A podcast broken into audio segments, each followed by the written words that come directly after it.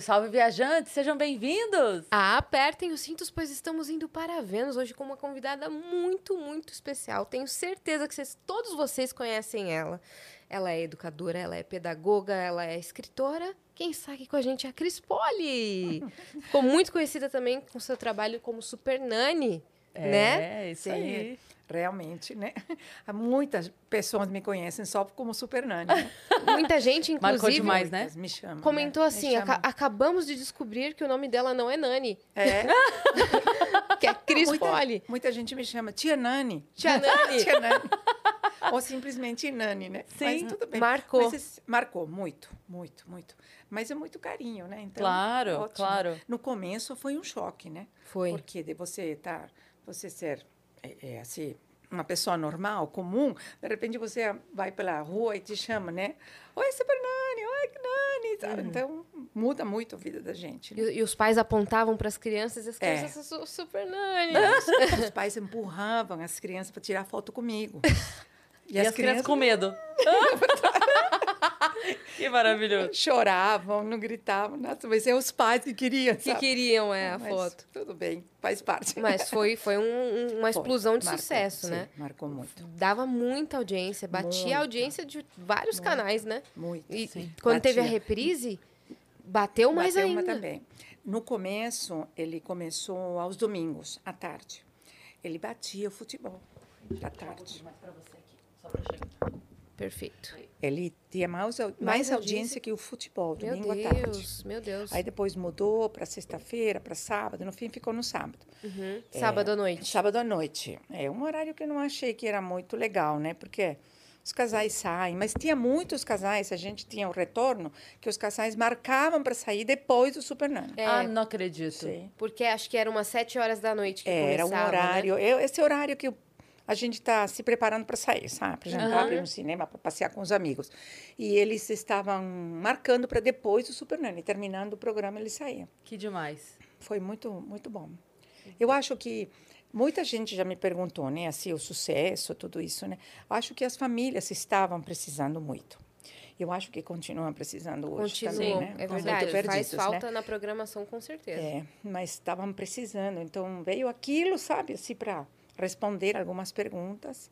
E até hoje eu encontro, até hoje, olha quanto tempo que esse programa não está no ar, né? Nem os reprises. E outro dia entrei numa loja assim, a menina que estava no, no caixa, ela veio e falou: Você é Super Nani, né? Ela falou: Eu, eu criei meu filho com teus programas. Com o cantinho da disciplina, com as Exatamente, regras da é. casa. Exatamente. Nossa, é. Ah, eu recebo no, recebo no Instagram assim um monte de, de pais, assim, sabe? Uhum. Olha, eu te acompanhei, meus filhos hoje são assim, assim, assim por causa do teu programa. Tá?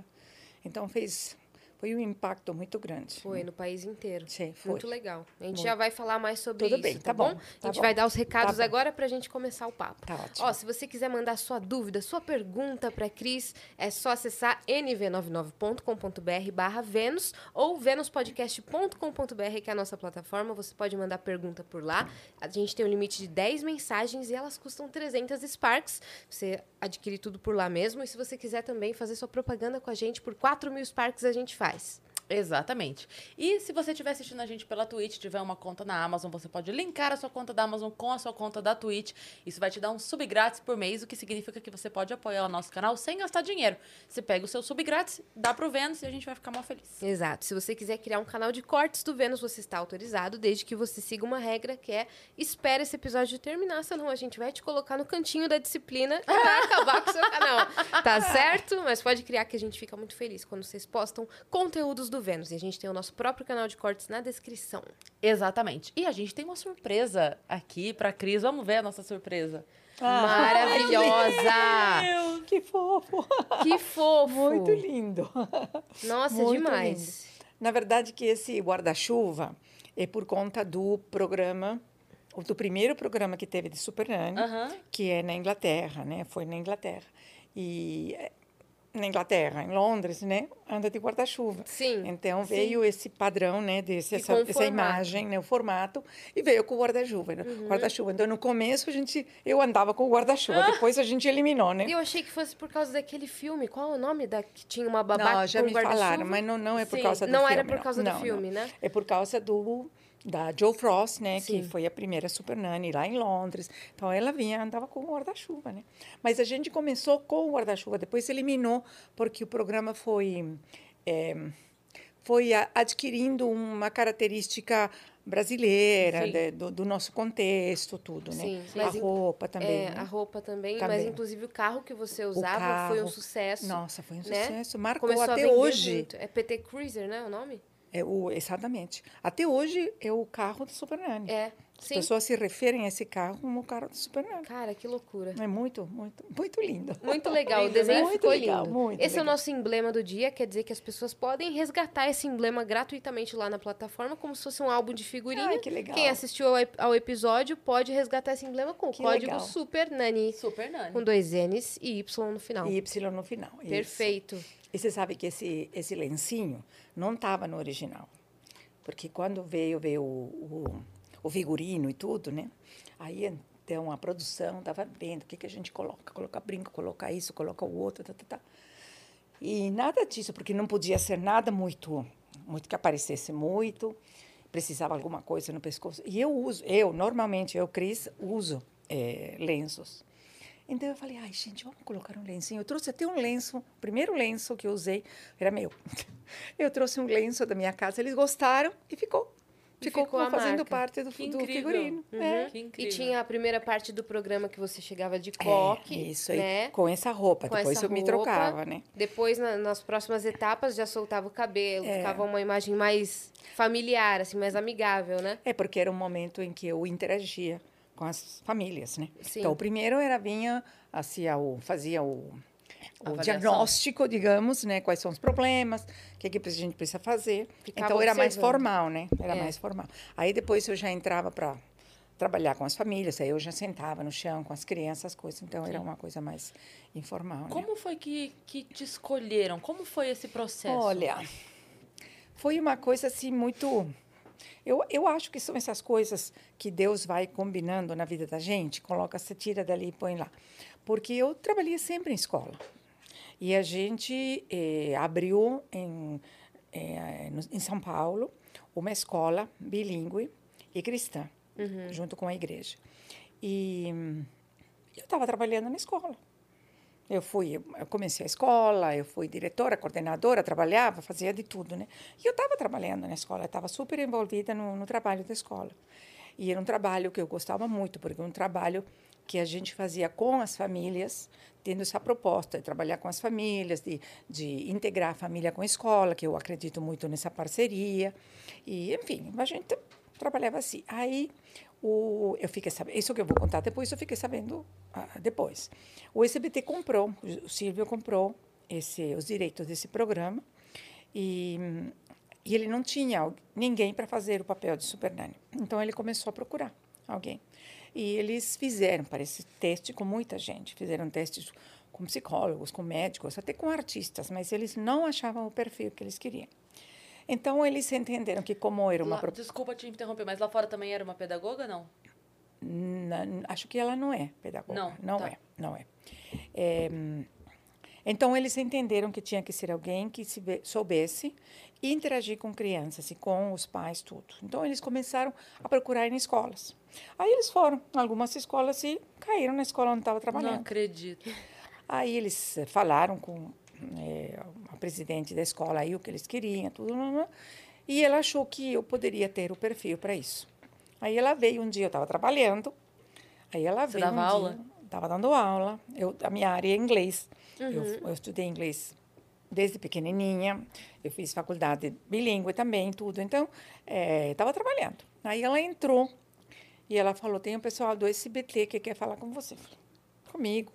É, eles querem te apresentar um programa e tudo, acho que vale a pena você ver. Falei, tudo bem, vou ver. Aí eu fui lá e eles me convidaram para conhecer o programa, que eu não conhecia, nem sabia que existia. E eu gostei da proposta do programa, porque tinha alguma coisa do que a gente fazia na escola. Já era o que você trabalho. acreditava, né? É, eu trabalho com as famílias, a integração das famílias com a escola e com as crianças, etc. Aí eu falei, legal, vou ver, gostei. Ele falou, ó, a gente quer que você faça um teste. Eu falei, tá bom. Aí você não acredita. Eles me pegaram uma tarde, eles falaram, olha, você vai nessa casa, tem uma mãe com duas crianças, que tem problema de comportamento assim, assim, assim.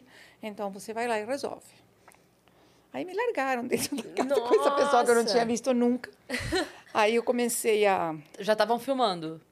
Não, ela estava provando, ela fazendo um teste comigo. Uhum. Mas Tá. era Ah, filmado, não? Não, não. Eu não conhecia, eu não sabia. Depois Uhum. me inventaram tudo o que eles chamam de a Bíblia do Super Nani, né? E tudo com todas essas orientações e tudo mais. Mas eu não sabia. Eles falaram, vai lá e resolve. Aí ela era uma diretora externa, né? Que eu nem conhecia também, né? E aí eu fui lá, conversei com a mãe, vi quais os problemas que tinha com a criança, tá, tá, tá, tá, tá, tá. Aí eu orientei ela, ela aplicou assim, as coisas que eu orientei tudo. E no fim da tarde resolveu o problema, a criança se comportou melhor. Isso foi uma coisa assim, sabe, muito in- incrível, né? Aí nós saímos de lá e ela ligou lá para o ICBT, ela falou, ó, a gente já tem a Super Nani. Então, ela falou, olha, a gente quer te contratar. E falei, ó, tudo bem, mas tem alguns inconvenientes, né? Porque, então, eu falei, primeira coisa, eu sou velha, eu tinha 60 anos quando me contrataram, quando comecei a fazer o programa. Eu sou velha, gente, tem gente jovem que pode fazer esse trabalho. Segundo, eu não sou brasileira. Eu falo com sotaque. Falo português, mas eu falo com sotaque. E terceiro, não tenho a menor ideia de televisão. Não sei nada, nunca me interessou. Não, não sei, não sei, não sei. Tenho que aprender tudo. Aí eles me ouviram assim, eles falaram, legal, mas a gente quer contratar você de qualquer maneira. Falei, então tá bom, vamos lá. Pelo menos eu falei tudo que eu tinha para falar. Não vinha me falar depois que não sabia Sim. que você...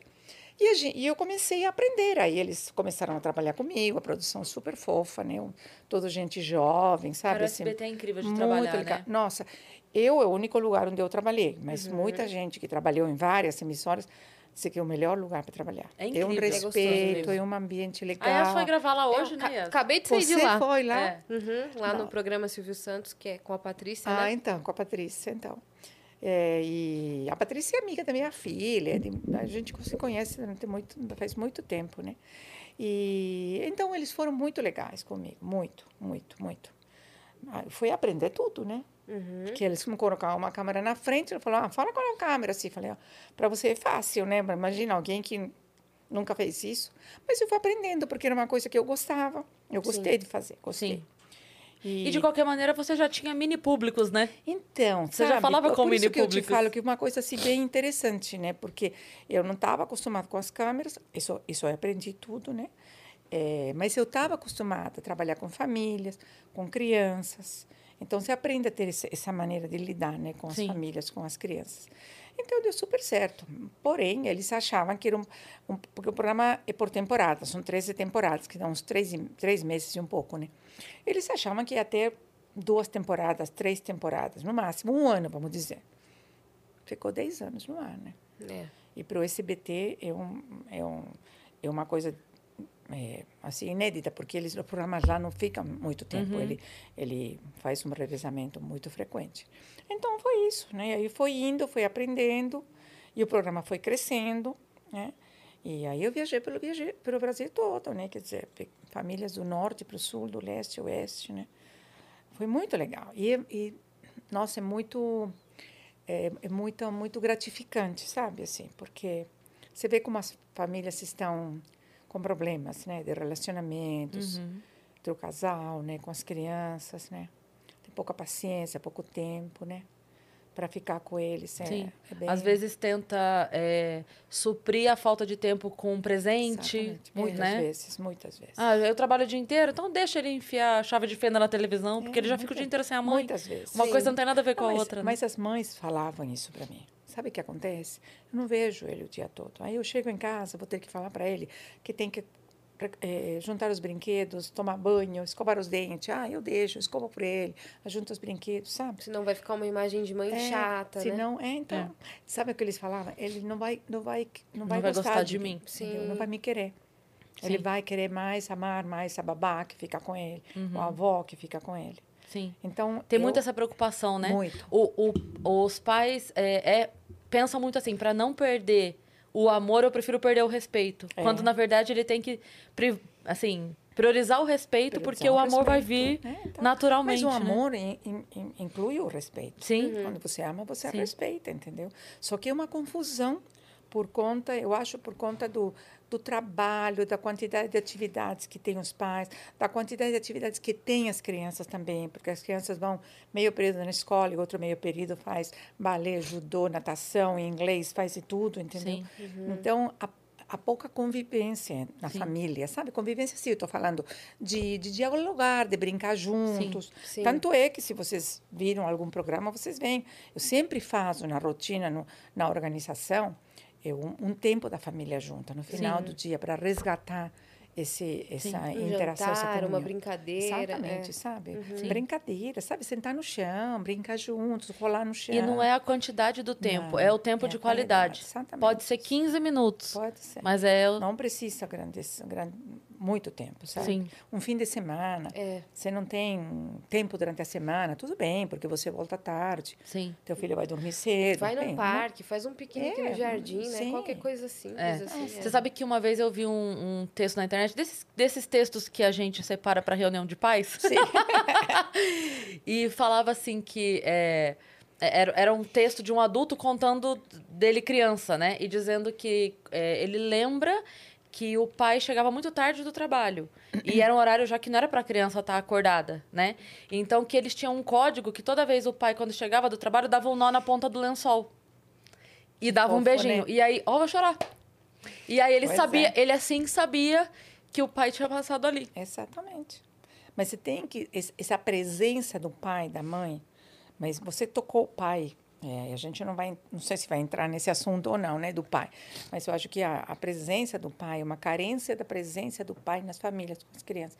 A criança sente muita falta. De- da presença dos pais nessas pequenas coisas, Sim, sabe? Não é não é em, em trazer comida para casa, sabe? De comprar Sim, grandes sim. presentes, mas estar aí, sabe? É. Sim, E muitas vezes o, o pai também não entende que o pouco faz sentido. Claro. É o, Ele não entende. quer o Não. pouco. Eu vou, vou te dar um exemplo pessoal meu. Vou ab- abrir assim. é, quando eu fui fazer a, a festa da minha filha de 15 anos, eu era professora, imagina, professor, todo mundo sabe, Brasil, não é segredo pra ninguém, a gente não ganha bem. Então, quando minha filha fez 10 anos, eu falei pra ela, falei, olha, se você pretende ter uma festa com 15, tem que me avisar agora que eu preciso começar a guardar dinheiro. E assim foi. Ela falou, não, mãe, eu vou querer a festa, eu quero sim e tal. E começamos a. Ela com 10 anos. E aí começamos a planejar. Quando foi chegando o próximo, é, eu falei pra ela, Má, sua festa vai acontecer, ponto. Sua festa, porque nós nos programamos pra isso. Mas o, o quanto vier a mais, vai melhorar a festa. Então, por exemplo, a minha mãe, vó, virou e falou: o vestido eu dou. Então ela deu o vestido. E é tal. E aí, o pai que tinha a oportunidade de falar o bolo eu dou. Porque pra, o que muitas vezes os pais não entendem é que pra criança tem o mesmo valor a mãe pagar a festa inteira e você dar o bolo. Pra criança tem o mesmo valor. Não importa que um gastou 15 mil e outro Claro. gastou 300 reais. Você participou. É isso. E aí, é, quando ela foi conversar com ele, ele meio que mandou um assim, ah, não, não sei o quê. Porque na cabeça dele ele imaginava, ou eu divido o valor, ou eu não posso participar. E não era essa a Não questão, era essa, sabe? A questão era, ah, sua avó deu vestido, eu dou o sapato, então. Se ele Certo. desse o sapato pra ela, ela, ela, hoje ela iria contar, minha mãe deu a festa, minha avó o vestido, meu pai o sapato Meu pai sabato, exatamente. né? Então, é, é muito difícil até os pais entenderem que não é o quanto em, em dinheiro, em Dinheiro, tempo e tal, mas é essa... A qualidade. É isso. É a qualidade, o amor com que você faz, o amor com que você dá um abraço, um beijo, sabe? Conta uma história. Às vezes são coisas tão simplesinhas, Sim, sabe? sim. Tão simplesinhas. A criança é muito simples, é o adulto que complica. É. Sim. É o adulto que complica. Eu falo, às vezes o pessoal me pergunta como era dar aula, eu dei aula há 10 anos, né? E às vezes o pessoal Você me dá aula pergunta... ainda? Não, Não. não. Mas às vezes o pessoal pergunta, ah, como é dar aula? Porque as crianças e tal. Aí eu sempre respondo assim, gente, as 35 crianças é tranquilo, dura os 70 pais e os 140 avós. Aí é que é o problema. Nossa, mas isso é uma coisa que eu sempre falo, porque me pergunta, as crianças deram muito trabalho? As crianças... Criança, não. Nada. O pai que dá trabalho, o pai que não É. quer fazer, o pai que não quer entender, o pai que não quer colaborar. Sim. Entendeu? Sim. O pai que combina com você chegar cedo para fazer um trabalho e acaba chegando tarde. Inclusive, isso tem saído né, nos programas. Sim. Eu combinar com os pais, né? Dividir as tarefas da casa entre ele e a mãe, porque ele trabalha, a mãe trabalha também, tudo. E o pai não chegar, não lavar a louça, por exemplo, essas coisas. Não e eu dar cumprir bronca. tarefas. Sim. né? E eu dar bronca na frente das câmeras, né? É um pai que desautoriza a mãe quando é para Exatamente. cumprir Isso uma é- tarefa. isso é muito ou uma comum. mãe que desautoriza o pai. Isso é muito comum, gente, muito comum. E outra coisa também, é de mãe, ao invés dela pegar a autoridade pra ela, quando ela vê que ela não tá conseguindo, ela fala, quando seu pai Quando che- seu pai chegar. Que é uma maneira de assinar o seu atestado É. de incompetência, né? Sim. Total. Então, assim, eu não sou capaz, mas quando, Não, né? mas quando começou o programa, eu vou chamar a Super Nani, Sim. porque ela vai Sim. colocar a ordem em casa, ela Você vai te virou a autoridade, né? Exatamente. Eu Agora, escutava isso quando eu era criança. É, Eu escutava. Você virou, você virou o homem do saco, né? Da do- nova é, geração. Eu falava, gente, eu Para de brigar, senão vou chamar a. Super Nani. Mas isso era muito comum, muito comum. Inclusive, saiu uma, uma, uma, ma- uma matéria, não, uma notinha na Veja, quando Bolsonaro assumiu o, o governo, foi, foi assumiu o presidente, eles, chamaram, eles falaram, colocaram na Veja uma notinha, dá para falar? Pode, pode? Então, colocaram uma notinha na Veja dizendo que devia chamar a Super Nani para colocar limites nos filhos. então, que isso foi faz quatro anos, Sim, né? Quer dizer, sim. não faz tanto tempo, né? Sim. Quer dizer, o programa não estava no ar, isso que eu quero dizer. Mas ainda Sim. se usa essa Mas, expressão, vou chamar. Super Nani. Não, mas a, o, o, o- a expressão cantinho da disciplina Ficou. ficou pra sempre. Ficou pra sempre. Ninguém fala mais, ah, Ficou. vai, vai pro cantinho da disciplina. Exatamente, ficou. ficou. Marcou muito, marcou Que muito. loucura. O, a expressão do cantinho da disciplina, ela veio traduzida ou ela foi criada aqui? Foi, foi, veio traduzida, foi adaptada, na verdade. Sim. Porque se chama. Como é que se chama em inglês? Eu. Tem um nome especial isso aí. Mas era assim, era o. Não me lembro em inglês Ah, como se chama. em Mas algum a momento gente você vai lembrar. É, o Vitão vê pra gente. Ah, no que, que, quando eu lembrar, eu falo. Mas foi adaptado, né? Foi assim, quer dizer. Isso veio na Bíblia da Super Nani? Isso veio, veio um manual que eles chamaram da Bíblia de Super Nani com todas as orientações do que tinha que acontecer, a roupa que eu tinha que vestir, como que eu tinha que entrar, é uma coisa mais formal, né? E, e, e depois mudar, né, para a parte de interação com as famílias e que depois o programa, porque foi uma novidade para todo mundo. Foi. É, o SBT era a primeira vez que fazia, a produção também era a primeira vez, então todo mundo teve que aprender. Então, E essa- é- esse formato de trazer coisa de fora não era tão atual, não era tão comum. não, Naquela, não. Hoje em dia a gente está acostumado. sim. Ah, esse programa aqui já rola lá fora. Tipo, The, The Masked Singer já rola lá fora. Isso mesmo, isso mesmo. Naquela época não, Não tinha era, essa de como não. assim é de lá de fora e estão fazendo. É. Né? É, e então no começo a gente seguia ao pé da letra, sabe? Aham. O- o- as orientações. Depois, como o programa fez sucesso e a gente foi aprendendo mais, eu fui aprendendo, ela, eles foram aprendendo a produção, tudo, a gente foi seguindo as diretrizes, né? Porque é um programa com comprado, mas adaptando. Então a gente ficou ficou mais leve o programa. No começo era bem era bem a, a, a- a postura da Super Nani era bem rígida, né? É. No começo, né? Depois não, mas depois foi foi ficando um pouco mais leve. Uhum, Foi se adaptando, Foi se adequando a adaptando você com- também, né? Com a realidade, comigo É, também. com as Eu fui famílias. aprendendo também, né? Sim. Quer dizer, foi su- teve uma evolução, né? O programa cresceu. Acho que cresceu o programa. Tanto é que ficou tanto tempo no ar e depois eles reprisaram, né? Sim. Teve Certo. alguma família que você reencontrou? Sim, várias. Várias, Várias? Sério? Várias. sim. Mas reencontrou sem querer ou como é que então, foi? eu, o SBT fez uns reencontros.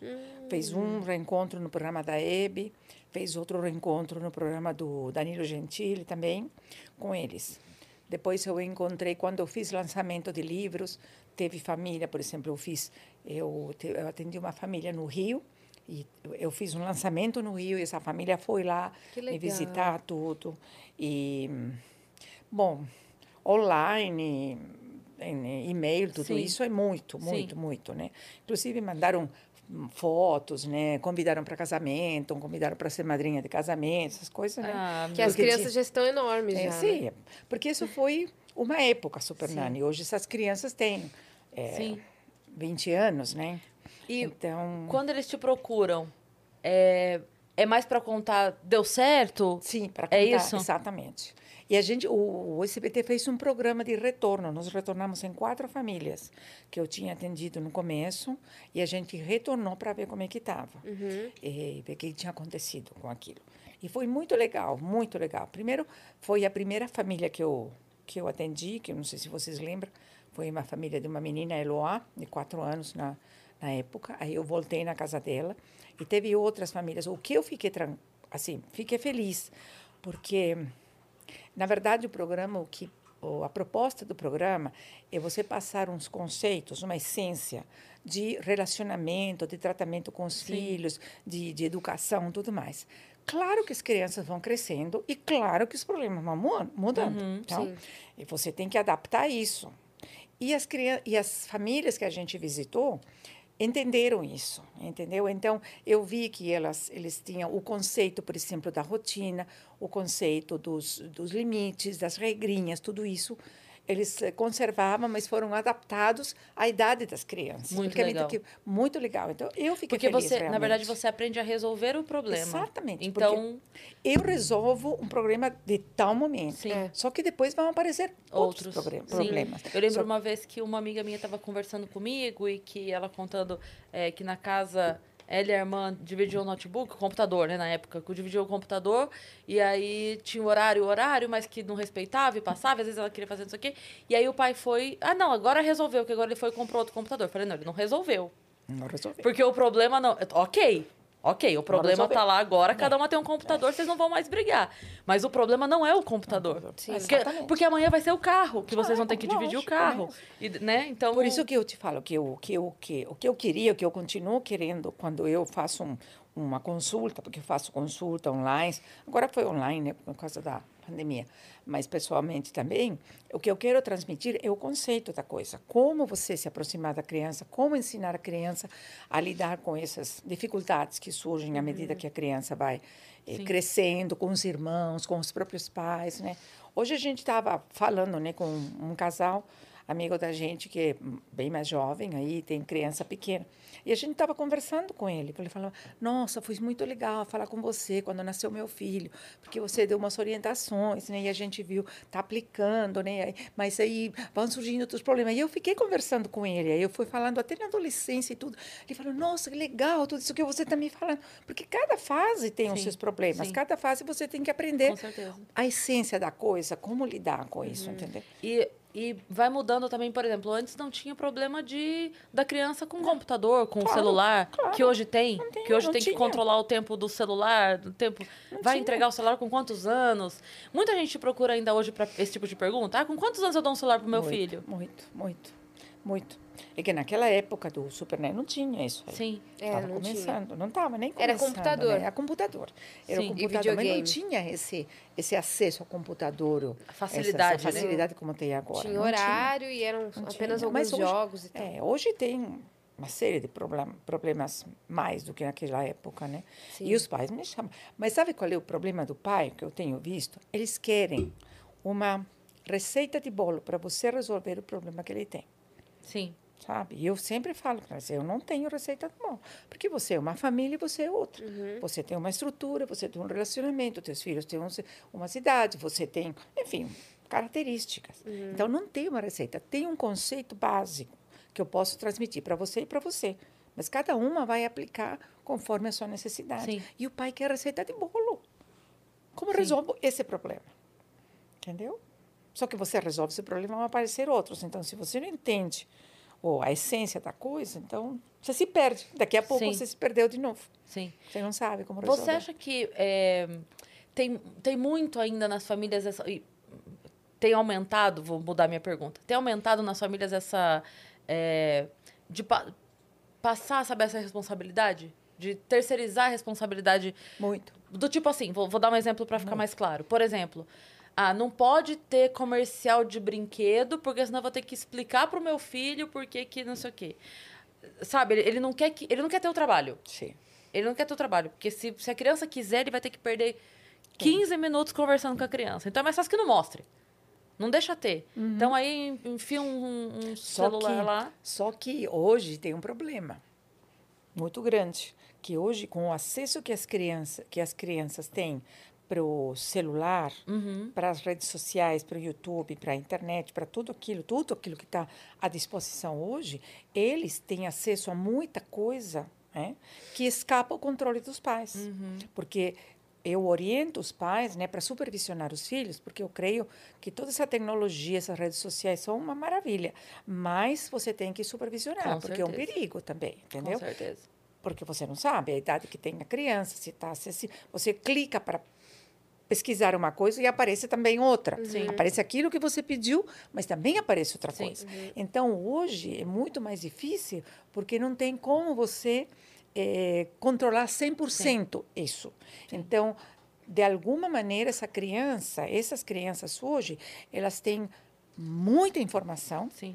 elas são muito questionadoras, porque elas têm argumento, tá? Porque elas recebem muita informação. Sim. São muito informadas, desde pequenininhos, Sim.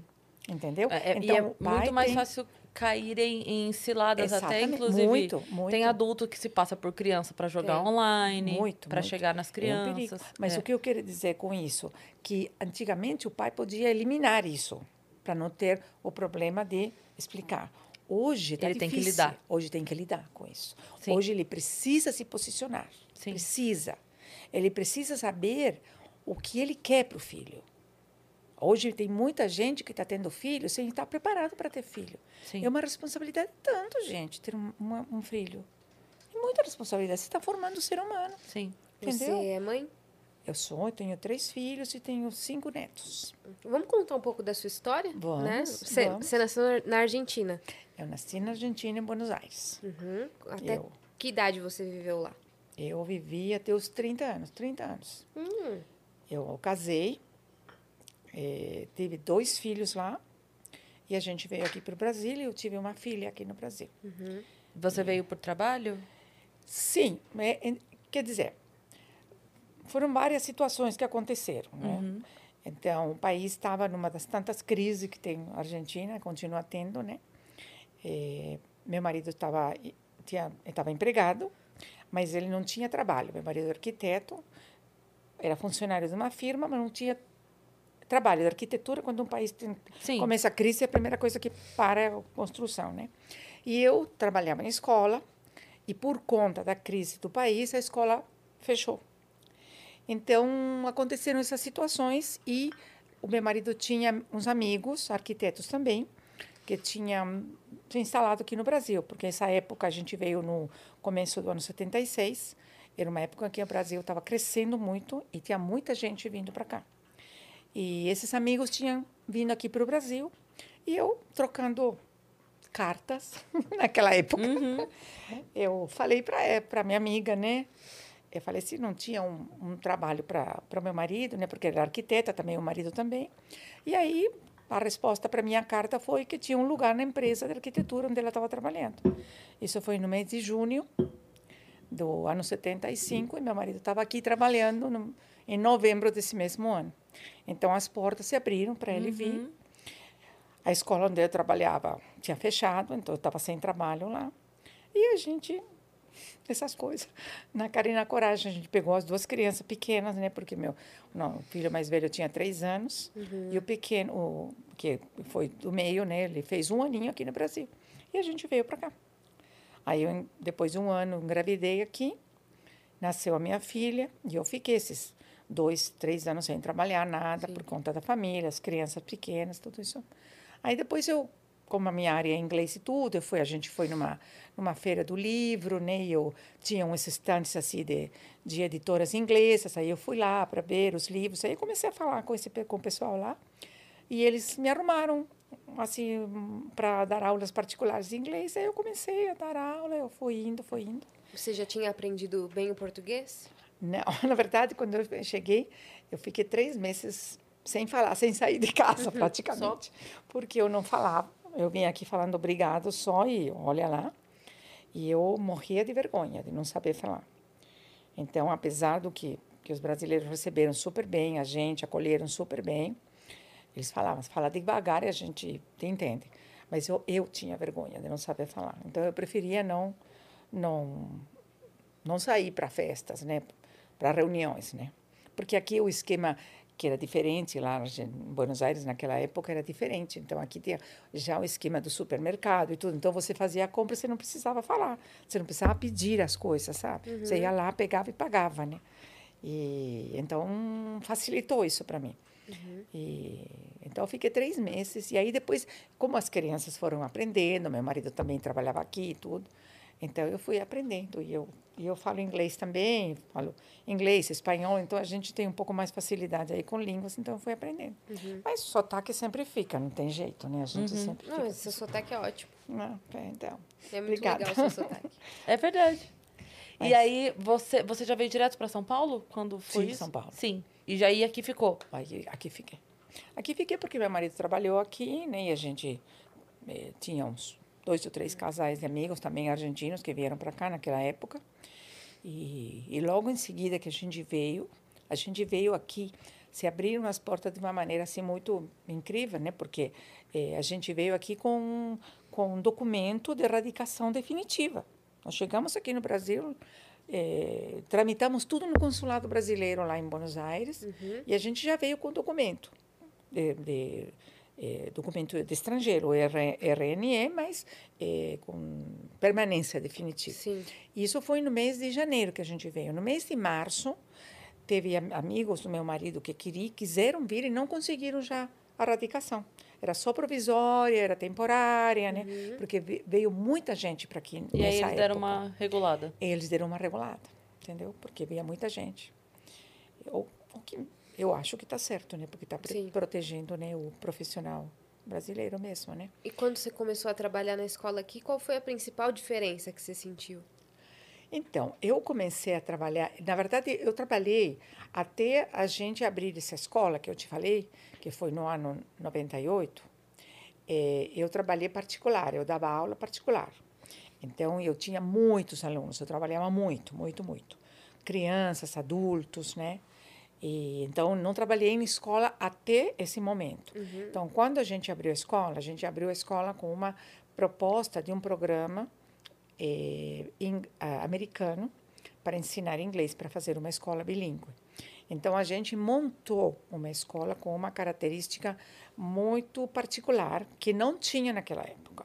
Hoje tem muitas escolas bilíngues, mas naquela época não tinha. Naquela época tinha duas ou três americanas, o Graded e o Penn, é, tem outra ali nos jardins. Sim. É, então não tinha assim para acessível, era mais para é, filhos de estrangeiros ou de embaixadores assim. Então a gente montou uma escola com umas características particulares, né? E, e eu participei nessa criação dessa escola. Então, eu me encontrei muito bem aí porque eu sabia o que estava fazendo e eu uhum. eu me dediquei à área de inglês né eu tinha eu era a diretora da aula de inglês eu que montei toda a parte de inglês eu comecei dando aula e tudo e tinha uma uma diretora de português né que montou toda a área de português também uhum. então eu na verdade eu não, não tive esse contato com escola pública ou as escolas eh, normais, regulares. Assim, regulares, sabe? Uhum. Meu, meu, contato foi com essa escola. E Aí, o tempo que você deu aula lá e ter sido mãe lá e depois ter vindo para cá, é, as birras das crianças são iguais? Evidente, no mundo todo.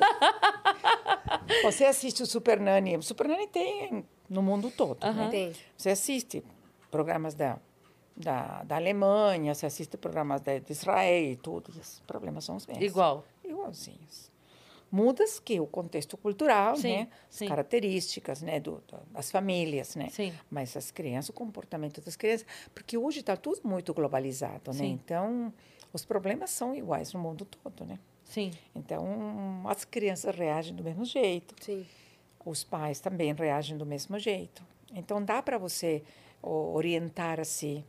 É, eu, eu tenho, eu faço consultoria com mães. Eu tenho gente do Japão tem gente nos Estados Unidos que faz que são brasileiros que foram morar lá, que estão dentro desse contexto aí e que fazem consultoria comigo. Uhum.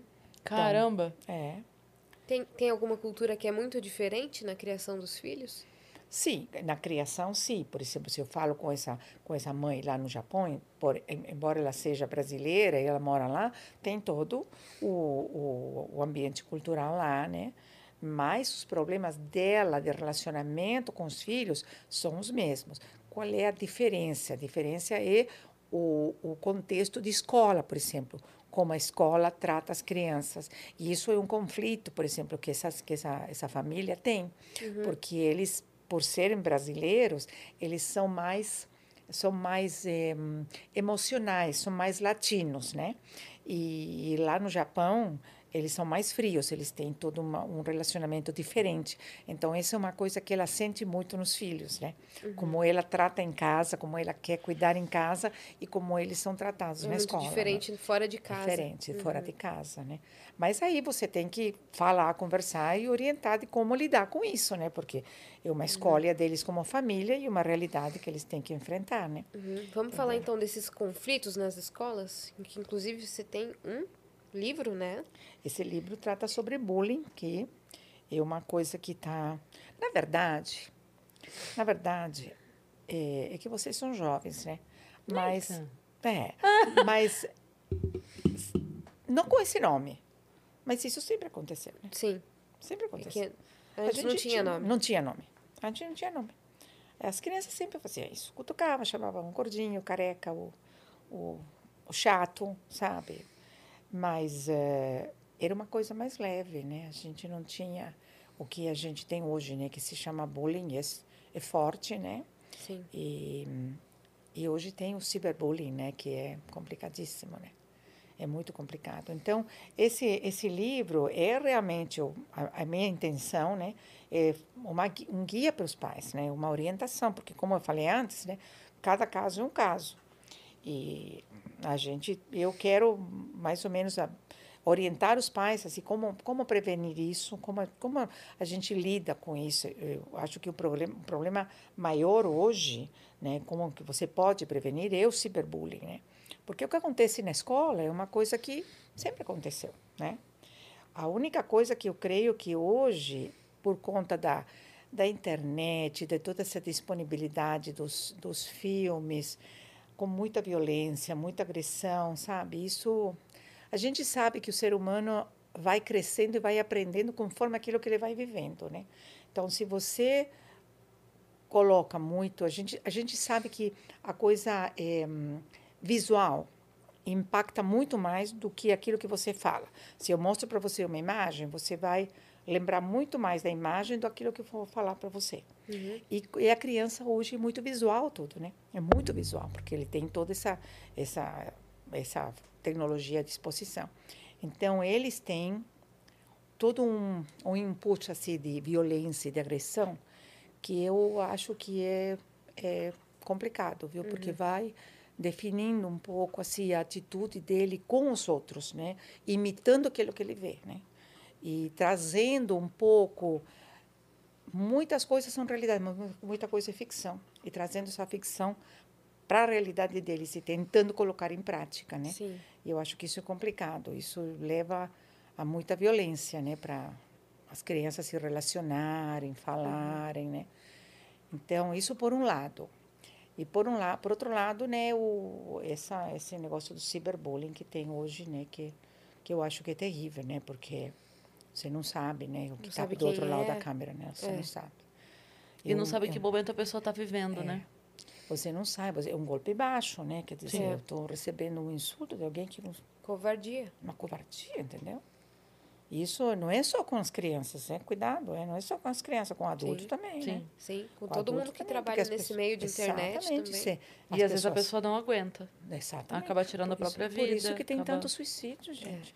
A gente tem ouvido, não sou eu que tenho ouvido, né? as Histórias assim de, de, de relacionamentos online, via internet, que adolescentes que não se conhecem, é só via internet, via, é, se via internet. E as crianças, um leva o outro para o suicídio. Gente, é uma coisa absurda isso aí Sim. sem se conhecer, sabe? Inc- Incitando, incentivando, estimulando para tirar a vida, sabe? Tra- trabalhando com a autoestima da pessoa. É terrível isso. Tinha aquele jogo, acho que baleia azul. Nossa, nome, era né? baleia azul, azul. Porque tem crianças que estão tirando a vida, sabe? É uma coisa muito louca. É muito louco. Então, eu, eu creio que é um, é um problemão que a gente Sim. tem hoje em dia, sabe? Até Eu- mesmo algumas trendings lá do TikTok, né? Que nem aquela que a criança pulava e os dois, do, um de cada lado, chutavam a perna da criança. Uhum. Lembra quando começou uma febre de todo mundo querer Lembro. fazer esse desafio? Nas escolas, as pessoas estavam se machucando. É, então. Isso que Então a internet falando. influencia muito na, no Isso- comportamento isso das escolas falando. hoje. essas, as- essas crianças têm acesso a tudo isso. É. Então, eu acho muito complicado o pai não acompanhar os filhos, Sim. é, supervisionar. É, Sim. E, de- e vai porque- botar a culpa no, no, a- no autor do Não, vídeo. exatamente. Falar, ah, você fica fazendo vídeo de tal coisa. Tudo bem, mas não é para faixa etária do seu filho. Então, Exatamente, né? É. Então, agora, se você não está perto do teu filho, teu filho, de qualquer idade, está exposto a isso. Exato. Entendeu? Está exposto a isso.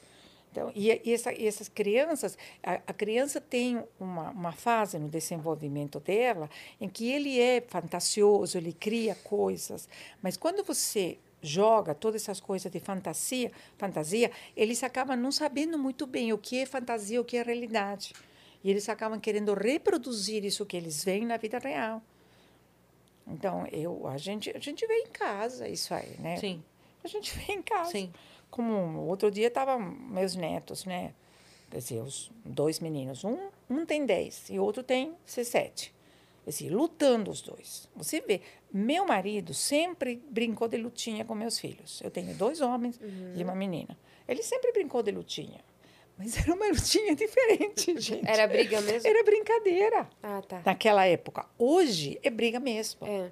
É briga mesmo. E se você não intervém, se você, quer dizer, intervir, você supervisiona para ver até onde vai, para ver que momento você precisa intervir. Aí sai machucado, Uhum, entendeu? Machuca. Porque é agressiva a coisa. sim. Por quê? Porque esse é um modelo que estão tendo, entendeu? Esse é um modelo. Acho complicado. E tem uma coisa também que criança testa o limite do adulto. Sem dúvida. Por isso que a mesma criança tem comportamentos diferentes com cada adulto com quem ela convive. Sem dúvida. Você vai falar assim, ah, mas com o pai ela não é assim. Sim, porque com o pai ela tem outra, outro tipo Outro de tipo de resposta. Certo. dependendo da atitude que ela tem. Exatamente. Ah, mas com a avó ela folga. Sim, porque a avó, quando ela Ah, vai lá, claro. deixa comer a sobremesa antes do almoço. Lógico. E é assim, a criança sabe, porque ela. é, é, às vezes a gente tem mania de tratar a criança como um, um mini adulto. Né? Tipo assim, que como se ele fosse menos. Como se a criança fosse menos inteligente. Não. Não. Ela é uma criança inteligente. Mas ela é inteligente. Ela então é ela vai. Ela é ardilosa, sim. Ela é, perspicaz. Ela é, claro que é. Então ela vai percebendo: opa, essa aqui deixa, aquela ali não deixa. Eu Vou Sim. pedir pra quem? Vou pedir ali? Vou pedir Sim. aqui? Sou idiota agora? Lógico. Então a criança vai sabendo, vai sabendo onde que, onde que ela pode folgar. Mas né? isso desde pequenininho, é? Sim. Não- Você não tem Sim. que esperar crescer, viu? Sim, é. Ele desde pequenininho. Sim. Se você descuida desde bebê. É. Porque ele sabe como você se aproxima dele, do bebê, É. as, as, ah, aos choros dele, Sim. quem que responde, quem que não responde, como responde. Aquela história de é, bebê da, o bebê dá o tapa, sabe? Grava, grava o vídeo, bebê dá o tapa, ha, ha, ha. Eu sempre falei disso pros pais. Quando eu dava aula, eu sempre falava na reunião. Falava assim, por que, que você não bate no teu pai hoje? Por que, que você não bate no teu pai hoje? Porque pensa bem, quando você tem 30 e poucos e seu pai tem 60, você dá um pau no seu pai se você quiser. Por que, que você não faz isso? É por respeito, não é por falta de força. Então, você não pode deixar. no- Aquele tapa não é engraçado. Porque aquele tapa ele é bobo quando tem um ano, dois. É. Quando, quando o moleque tiver 16, 17, se ele não aprender que aquilo é errado, ele vai usar a força dele com 16, 17. Então você ensina ali que não. Não se bate no pai e na mãe. Sim. Ah, mas é. Mas não importa um bebê. Importa. Importa, sim. Importa, porque, Porque o bebê. é um comportamento que você está aprovando. entendeu? Exatamente, É um comportamento que você está Você aprovando. tá aprovando. É a mesma coisa que quando uma criança, estou falando pequeno, fala um palavrão sem saber o que é, porque ele ouviu, e então ele repete casa, mão, como ele repete qualquer outra coisa. E aí todo mundo dá risada. O que, que essa criança faz? Ela vai continuar repetindo esse palavrão. Sim. Entendeu? Então, por quê? Porque é um comportamento aprovado pelo adulto. Sim. É. Entendeu? Outra coisa, por exemplo, que eu falo para os pais. Ah, porque meu filho bate. Tá. Adulto ensina a criança que não tem que bater batendo. Não pode bater. Só que você está batendo nele. Você está dando exemplo. Você está dando exemplo. Agora, meu pai pode bater e eu não posso. Eu tenho que buscar uma maneira de repreender o comportamento, de corrigir o comportamento, sem dar o exemplo errado. Sim. entendeu? É, o exemplo é tudo mesmo, né? Claro. O exemplo é tudo. Eu sempre, eu já falei isso aqui algumas vezes da. é, eu, eu tenho uma mecânica com a minha filha, que sempre fomos nós duas, né, em casa. Então, eu não tenho problema de que a minha filha entenda que o avisar onde ela está não é satisfação. é proteção e é cuidado. Você ter alguém que sabe de onde você saiu e onde Claro. você chegou, isso não é satisfação. Isso é cuidado. Só que, por que, que eu nunca tive problema em ela entender isso? Porque eu fazia. Eu saía pra fazer Claro. show, eu falava, avião decolando, pousei, cheguei no hotel, tô indo pro show, voltei do show. Então ela, ela sempre entendeu que aquilo é um, opa, como é bom você estar em paz, sabendo que aquela pessoa tá em segurança. Então ela, ela faz isso naturalmente hoje, sem que eu nunca precisei falar pra ela, me avisa. Aqui é, como você chegou não me avisou? Nunca precisei, porque ela sempre entendeu que era um um comportamento que faz parte. Em casa é a mesma coisa. Com, com, eu tenho três filhos, são adultos, todo mundo tem filho, e a gente viajou muito, até começar a pandemia a gente viajava muito. Ligava o tempo todo, estou saindo, estou no aeroporto, estou viajando, estou chegando, estou cuidado. saindo. E eles, quando eles saem, por exemplo, eles estavam em casa, estavam todo mundo almoçando em casa, cada um vai para sua casa, chega em casa, mãe, cheguei, cheguei. Porque é, é um comportamento que você eh, estabeleceu como família. E Como todo cuidado, mundo se cuida, sim. todo mundo Sim. se cuida, sabe aonde está. Então, eu, eu exemplo, é aquilo que você estabelece na tua família, Sim. como rotina, como relacionamento. E quando você faz isso, eh, você vive isso, sabe, com amor, isso não é uma coisa ruim. Não é uma coisa, ah, meu pai está me vigiando, Sim. entendeu? Não, Sim. é uma coisa de amor. Meu, minha mãe quer saber onde eu estou, porque ela me ama. Ela Sim. quer saber, ela se preocupa comigo. Assim como meu filho quer saber onde eu estou, eu vim para aqui, eu vim falando com meu filho, tá? Sim. Eu estou chegando, eu já cheguei, cheguei aqui, coloquei, chegamos, tudo, sabe? Sim. Então, ele sabe, quando você sair de lá, você me avisa. É que é, é um cuidado que pode parecer bobo, Mas mas, hoje em é, dia, no, é, no- do jeito que estão as coisas, é. eu sempre, eu, eu sempre disse assim: se você, se eu sei o último lugar onde você estava e Deus me livre e guarde, alguma coisa acontece, eu sei por onde começar. E isso Claro. pode ganhar um tempo precioso. Sim, lógico. Isso pode ganhar um tempo precioso. Então, assim, vai. A Yá saiu, foi de- do- do- da casa dela pro shopping. Se tem alguém sabendo que ela saiu Uhum. do ponto A ao ponto B e no ponto B não chegou, opa, Que se não souber, Opa, é. se eles não souberem, eles vão vir aqui.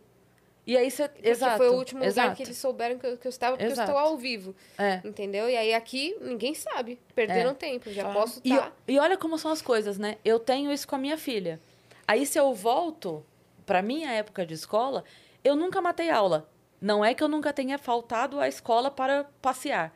Mas o, o conceito de matar aula, eu nunca matei. Porque todas as vezes em que eu não entrei na aula, eu saía da escola. Ah, vamos matar aula hoje? Vamos. Eu parava na pracinha, ligava no trabalho da minha mãe, falava, mãe, estamos matando a aula. Hoje não tem nada importante, é, é matéria tal, não sei o que, não sei o que, não sei o que, estamos indo pro shopping. Porque toda vez a minha mãe sempre falava, me diz onde você está. Claro. Depois a gente resolve Depois se era pra você resolve. estar ou não. Depois, eu a gente conversa. É isso. Depois a gente resolve se era pra você estar ou não, o que, que vai ter que fazer, se você está sendo irresponsável. Isso é outra conversa. Mas me fala onde você está. Então eu digo que eu nunca matei aula na vida, porque essa coisa de mentir pra minha mãe, nunca, eu nunca precisei fazer. Claro. Porque eu ligava, minha mãe falava.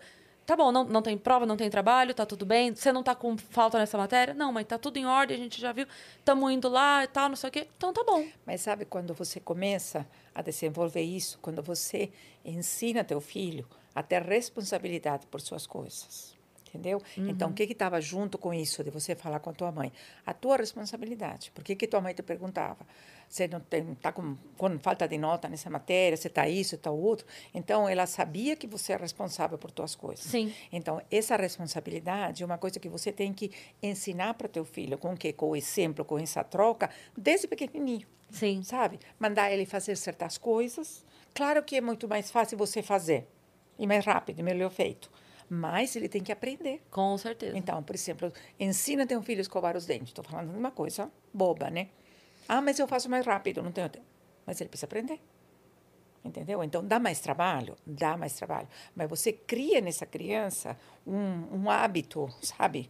De um relacionamento e uma responsabilidade Sim. com suas coisas. Uma Você vai acompanhar. Sim. Claro. É. Meu primeiro livro, meu primeiro livro se chama Filhos Autônomos, Filhos Felizes. Maravilhoso. Entendeu? Porque você desenvolver essa autonomia, entendeu? É, é fundamental Sim. para você educar essa criança, esse ser humano que um dia tem que se virar sozinho. Sim. A Entendeu? gente estava assistindo agora antes de você chegar alguns trechos de episódios e a gente viu um em que a criança já tinha dois anos e meio, né? E ainda dormia na cama dos pais. Mamava, Mamava ainda. no peito.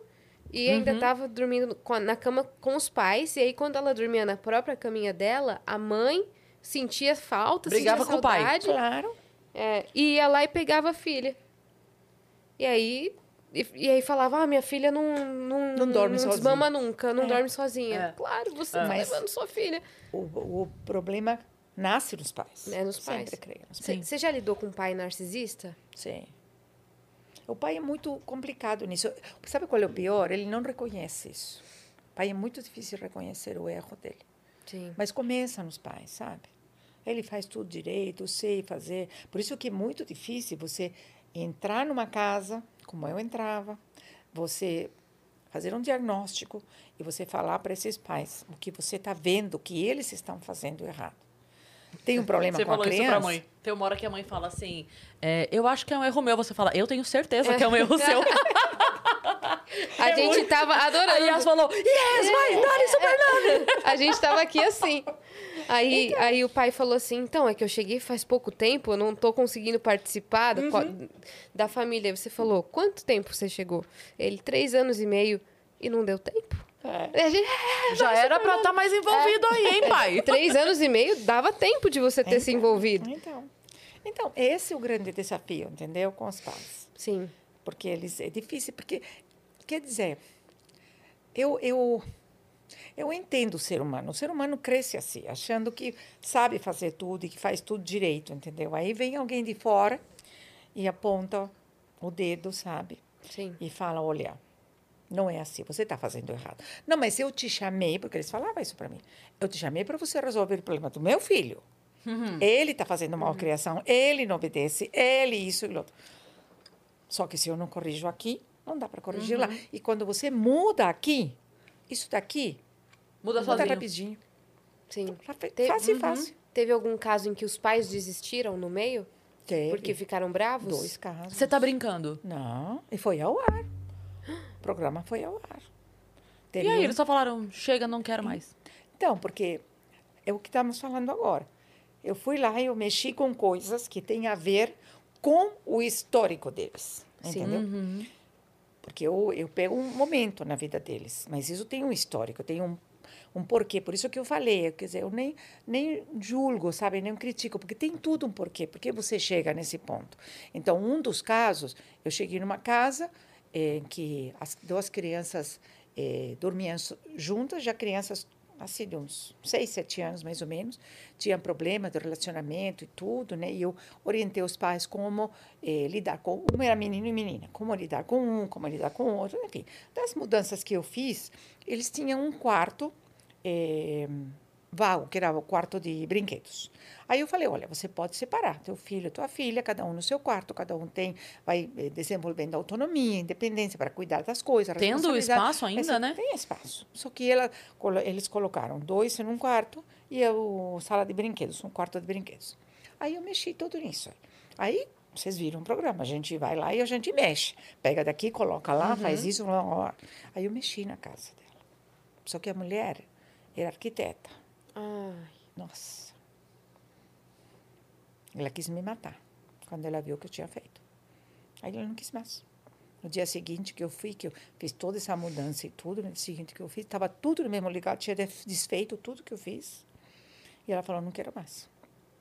Aí eu vi que mexeu naquela coisa dela, sabe? Sim. Daquilo que a casa dela, como ela tinha programado, como ela tinha projetado. E veio alguém de fora que aparece aí, cai de paraquedas Sim. e Nesse que a Yas comentou que a gente tava vendo agora, é, tem uma hora que a mãe. Ela quer interromper. Você dá a instrução para que a criança durma sozinha, a criança demora duas horas para dormir chorando.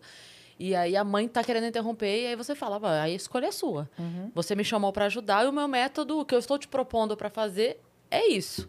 Se você quiser ir lá Volta, e claro. pegar a criança, você Volta pode ir, tudo, eu vou né? embora daqui. Exatamente. E você fala pra ela, eu vou ficar até o fim. Eu vou ficar até ela dormir, você estar tranquila pra eu ir embora. Mas se você quiser ir lá pegar ela, tá tudo Claro. bem e a gente para aqui. É. E eu ficava, né? Tinha dias que eu ficava até uma da manhã, duas horas da manhã, até a criança dormir, né? Mas aí você resolve uma vez.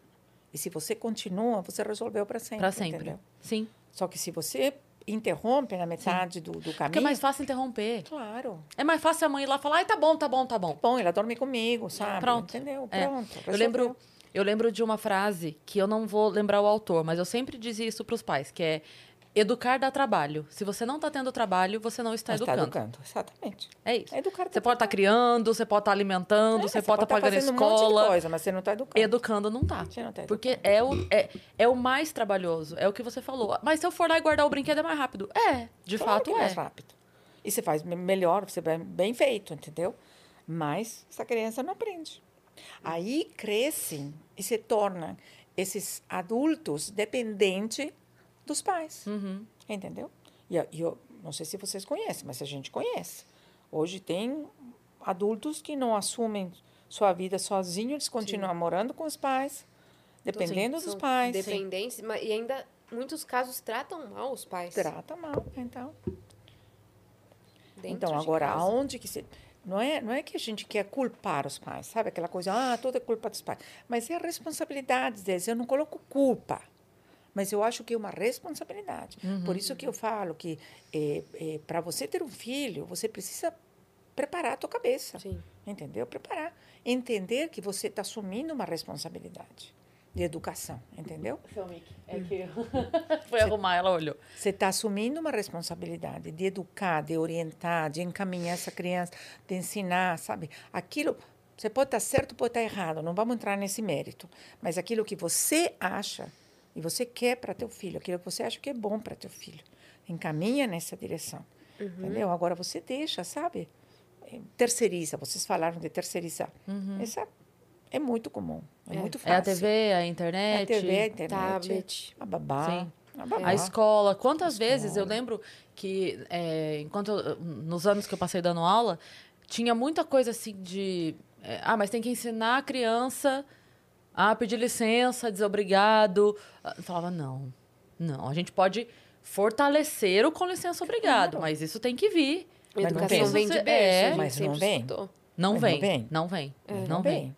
Meu, o meu pai sempre disse assim, ele falava que já começa errado no nome das coisas, que ele falava não é Ministério da Educação, é Ministério do Ensino, porque educação tem que vir de Tem que vir casa. de casa, exatamente. Por isso que eu creio que a, a escola é uma parceira da família. Não Trabalham sozinha. juntos. É. Reforça aquilo que está Sim. ensinando em casa e passa todo o conteúdo, etc e tal, tá?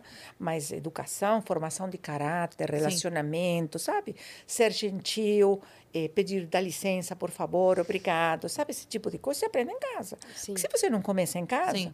no relacionamento pai e filho, como Sim. que fica isso aí? Entendeu? Só que de uns anos para cá teve uma mudança muito grande em que antes os pais respeitavam os professores, né? O, corpo ali docente. Sim. Só que hoje em dia eles vão lá brigar com os Brigar. professores que Opa! brigaram com os filhos, entendeu? Exatamente. E aí ele só afirma ainda mais esse comportamento Claro. errado É. dos filhos. Por isso Eles que- se sentem os maiorais. É, por isso que eu creio no trabalho de parceria escola-família, sabe? Que a escola, que a família entenda que a escola não está contra eles na, na, na, Sim. no- na condução dos filhos. É uma parceria, Sim. entendeu? Então, a primeira coisa que a família tem que fazer é dar um voto de confiança na escola. Porque se eu estou colocando meu filho nessa escola, é porque confio nessa Total. escola. Senão, eu coloco em outro lugar. Eu lembro que teve uma diretora com quem eu trabalhei, que às vezes quando tinha alguma mãe que quando ah, ia lá reclamar porque o filho levou bronca, ia reclamar porque o filho e aí ela falava pra mãe, olha, a gente tá tentando o melhor pelo seu filho. Agora se você não quer, e eu lembro que ela dizia assim, ele é problema meu por quatro anos, teu ele é o resto da vida. Claro. Daqui quatro anos eu não vejo mais a cara do Claro. teu filho. Se pra você tá tudo bem ele crescer dessa forma, então, então tá bom. Então a gente lida com ele por quatro anos, beijo, tchau, e depois você É, se vira. Só que essa criança traz problema de relacionamento na escola, na escola Claro. com os colegas Claro. também, É. entendeu? Então, eu não posso dizer, ah, tudo bem, você é desse jeito, você é desse jeito. Eu não posso. É. Eu, como professora, como diretora, como coordenadora, enfim, Sim. eu preciso ter um- um- uma lógica de relacionamento. Sim. Por isso é que eu vou colocar meu filho nessa escola, porque eu gosto. É o que eu falo para os pais. Gente, vocês têm pais que isso dado, quer dizer, eu trabalhei escola, tudo. Mas falado pelos professores também, hoje em dia. Tem pais que levam o filho no primeiro dia de aula na escola e volta na escola no seu- o último dia de aula para ver se passou. E se não passou, reclama com a escola. a escola. Sim. Então, Não vai na escola. acompanha, Não né? acompanha. Vai na escola, participa das reuniões, conversa com a coordenadora, conversa. O que está não fazendo tem- com o meu filho? Sim. Sabe o meu filho? É o meu tesouro. É. O que, que você está fazendo com o meu filho? Eu- É. Eu preciso saber. Como que você trata ele? Sim. E essa coisa de, de reunião de pais, você não tem a sensação, porque eu sempre tive essa sensação, de que os pais que mais vão eram os que menos precisavam ir? Claro, sempre. Não é? Sempre. E você sabe uma coisa que a gente na escola trabalhava muito é com o estímulo positivo, sabe? De você reconhecer o esforço da criança. Porque tem criança que se esforça e não consegue, e tem outro que tira de letra, entendeu? Mas a gente não pode só olhar aquele que tira de letra e é bom, tira 10 em tudo. A gente tem que olhar aquele outro também que está fazendo um esforço e que tem as dificuldades dele. Sim. Que podem ser N, dificuldades em casa, enfim, ele. E a gente trabalhava muito com esse esforço, com esse reforço, sabe? E a gente eh, chamava os pais para falar. E não- a gente não fazia essas reuniões assim, eh, falar para todos os pais, chamava individual. E às vezes a gente chamava os pais e falava, olha, e o pai vinha todo assim, pensando que ia levar a bronca, né? E a gente, eu quero te eh, parabenizar, porque teu filho está indo bem, ele se esforçou, tirou nota. Os pais não acreditavam, sabe? Porque essas reuniões são sempre dos, para levar bronca aos pais, Sim. sabe? Porque teu É. filho não, não presta atenção, tem a letra ruim, faz isso, que bom, hoje nem letra, né? Porque é tudo computador, né? Então, mas, mas era só para levar bronca. Então você precisa trabalhar com esse estímulo também para os pais, sabe? Para eles entenderem que está indo na direção certa, para você ver que vocês estão trabalhando juntos, que isso está tendo resultado no teu filho, sabe? Então é tudo, eu, eu por isso que eu, eu eu acredito muito nessa parceria, sabe, de escola família. Teve por algum isso- caso que foi especial para você? Que te No- marcou? No programa? Não, no programa não. na- nesse escola? trabalho da escola. Então, é o, são os pais que têm essa dificuldade de, de, de acompanhar os filhos, sabe? Eu, isso é uma coisa que me preocupa muito. Essa, essa, sabe, essa desculpa de falta de tempo. Sim. Ai, eu não tenho tempo, estou muito ocupada, sabe? Eu- Rolou isso também no episódio. Que a gente vibrou aqui a hora que ela falou. Sim. Que a mulher fala, você falou assim, você não, você não tem tempo com as crianças. Uhum. E aí a mãe fala, não tem muito tempo. Você falou, mas aí depende, tempo a É. gente arruma, né? Tempo É, a gente Claro, que faz. É, sim. Porque tem tempo para outras coisas, entendeu? São prioridades. sabe? São prioridades. É. Então, isso é uma coisa que me, me, me toca bastante, sabe? Uhum. Me toca, assim, no sentido de me preocupa, sabe? De querer ajudar. Porque você, você vê, eu, aquilo que eu falei, eu acho que a gente, quando a gente trabalha, não somente com as crianças, mas trabalha com as famílias também, a gente vê o porquê das dificuldades que as famílias têm, os pais têm, em fazer certas coisas com os filhos. Muito provavelmente porque eles também não receberam isso Sim. muita das dificuldades de, de dar amor, de abraçar, por exemplo, sabe? De abraçar um filho. É incrível, mas você vê pais que têm dificuldade em abraçar o filho, dar um beijo, não fala, falar, "Eu eu te amo". quero, te amo, entendeu? Sabe? Dificuldade. É. Por quê? Porque eles também não receberam. Sim. Então, você tem que reestruturar toda a mente desses pais, né? Para mostrar para eles como é importante na criação, na educação de um filho, o amor que você transmite para eles. E se eles não receberam, eles podem mudar essa história. Uhum. Entendeu? Não tem por que repetir essa história, eles podem mudar. Então, esse trabalho é um trabalho que eu gosto muito, sabe? Eu gosto e eu vejo que dá, dá resultado. E, e dá resultado assim nas crianças, né? Que o pai mudou a atitude, começou a dar um pouco de carinho, um pouco de amor, um pouco de atenção. Nossa, a criança muda. Esses momentos assim que eu que eu, que eu acredito, né, que eu fiz nos programas, eu continuo orientando nas, nas consultoria. consultorias, eh, desse momento da família todos juntos, sabe, de compartilhar, de eh, as coisas assim mínimas, né? Eh, eu acredito muito nisso. Isso muda muito. Tranquiliza a criança, acalma, sabe? Dá um relacionamento com o pai, calma, com a mãe. É muito importante. Um momento de conversa, No- né? Nossa, sabe? A gente, a gente fazia, não sei se vocês viram em algum programa, uns métodos com as crianças, pra, com os pais e as crianças, para mostrar para os pais que eles não conheciam os filhos. E eles Sim. não conheciam. Sim. Não conhece o filho. Sim. Não sabe o que ele Dinâmica gosta. de pergunta. Tipo, qual Sim. é a cor favorita? Qual que é a cor do O que, que você gosta de comer? É. Quem, é teu, quem é teu amigo? Não Quem é o amigo do seu filho? Não sabe.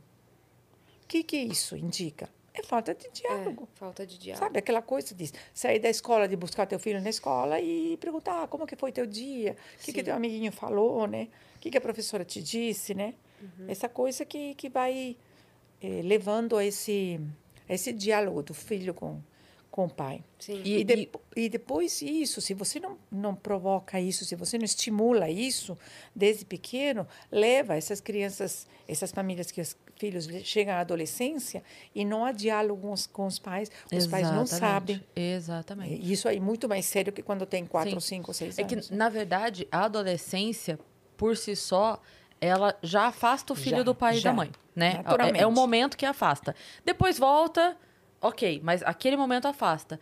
Então, se o pai e a mãe espera para se preocupar e estabelecer um, uma relação mais íntima, naquele momento não vai acontecer. Não vai acontecer. Não vai acontecer. Não vai acontecer. Então, se não tem esse diálogo desde cedo, a hora que que é o momento de distanciar, aí, aí esquece. Aí esquece. Isso, e, e, tem muitos pais que falam, ah, porque meu filho não vem falar comigo. É você que tem que falar com Exatamente. É você que tem que iniciar isso aí. É, é você que tem que dar carinho para receber é. carinho. É você que tem que começar o diálogo. Sim. E se teu filho, porque tem a personalidade, tem crianças que são mais falantes e tem crianças naturalmente menos falantes.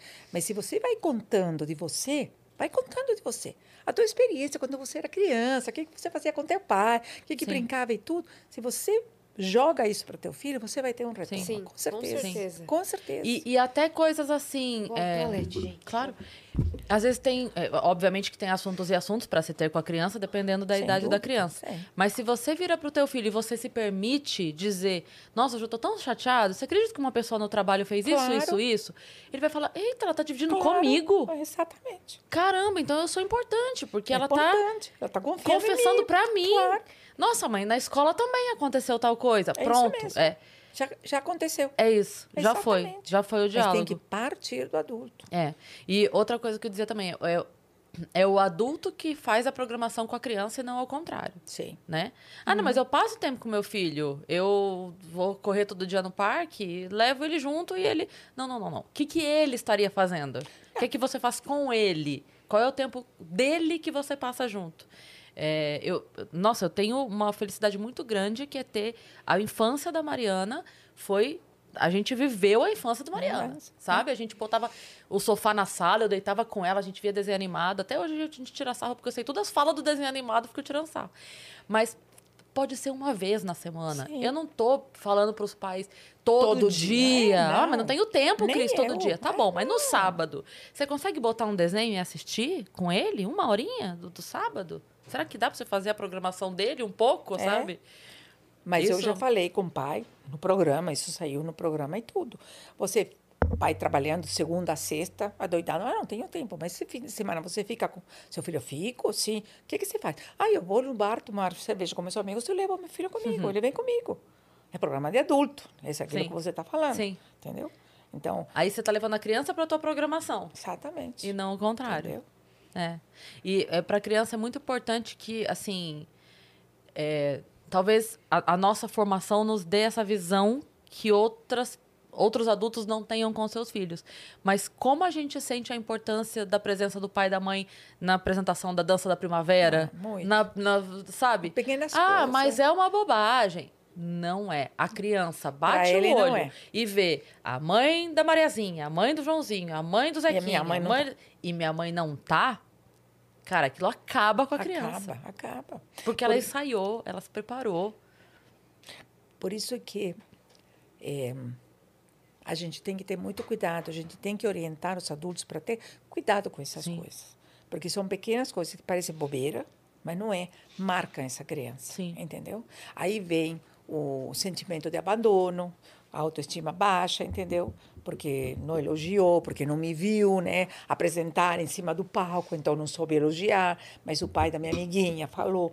E tudo isso marca uma Sim. criança. Pode parecer bobeira para um adulto, mas não é. Não é. Para a formação e a evolução da criança. Sim. Qual pauta que a gente está? A gente estava falando sobre os pais, é, as apresentações de escola, que os pais Poxa. não vão, e aí às vezes. Marcava a... mesmo. Exato. Meu pai nunca, nunca foi. Então marca isso. E aí eu ficava esperando, e ele falava. E o erro, na verdade, é ele falar que ia. Hum. isso deixava a gente frustrado. Meu pai não ia nas apresentações, mas era só ele falar que não ia. E a gente não ia ficar esperando ele. Ele falava, dessa vez eu vou. E aí a gente esperava no dia dos pais, aí eu dançava com a minha mãe. Aí ele falava, ah, tô viajando. E não tava viajando, sabe?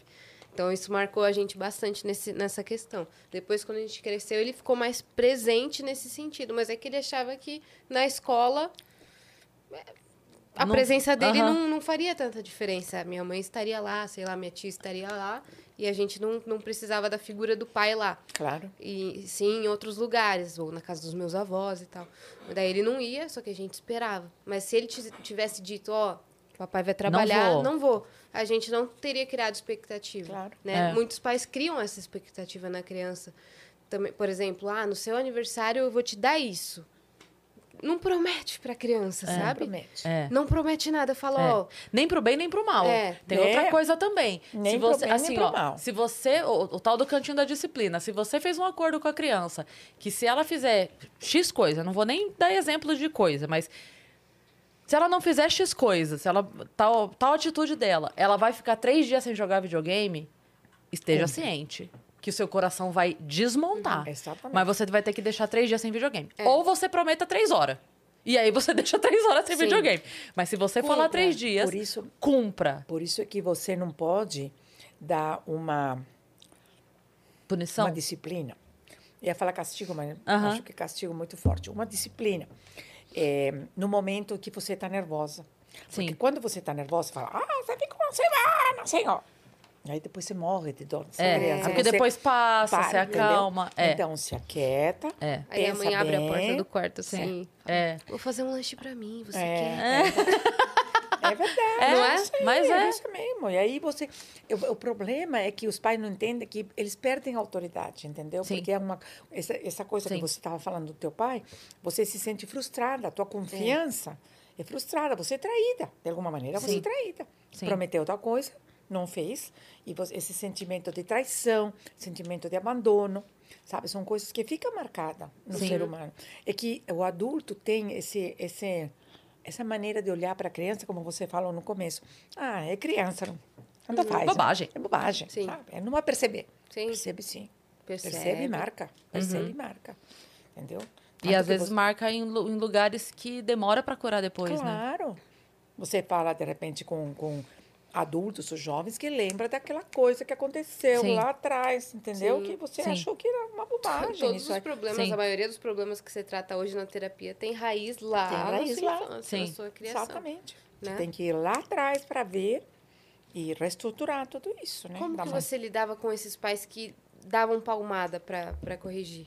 Então, eu, eu, eu um Ou lida diálogo, ainda, né? né? Exatamente, eu gritando, né? Quer dizer, falar para a criança, não grita! Porque Uhum. você está gritando, entendeu? Então, eu sou, quer dizer, com o tempo que eu tinha disponível, né? Para trabalhar com eles, é só trabalhar, conversar, dialogar, explicar, mostrar as, as consequências que isso trazia na criança.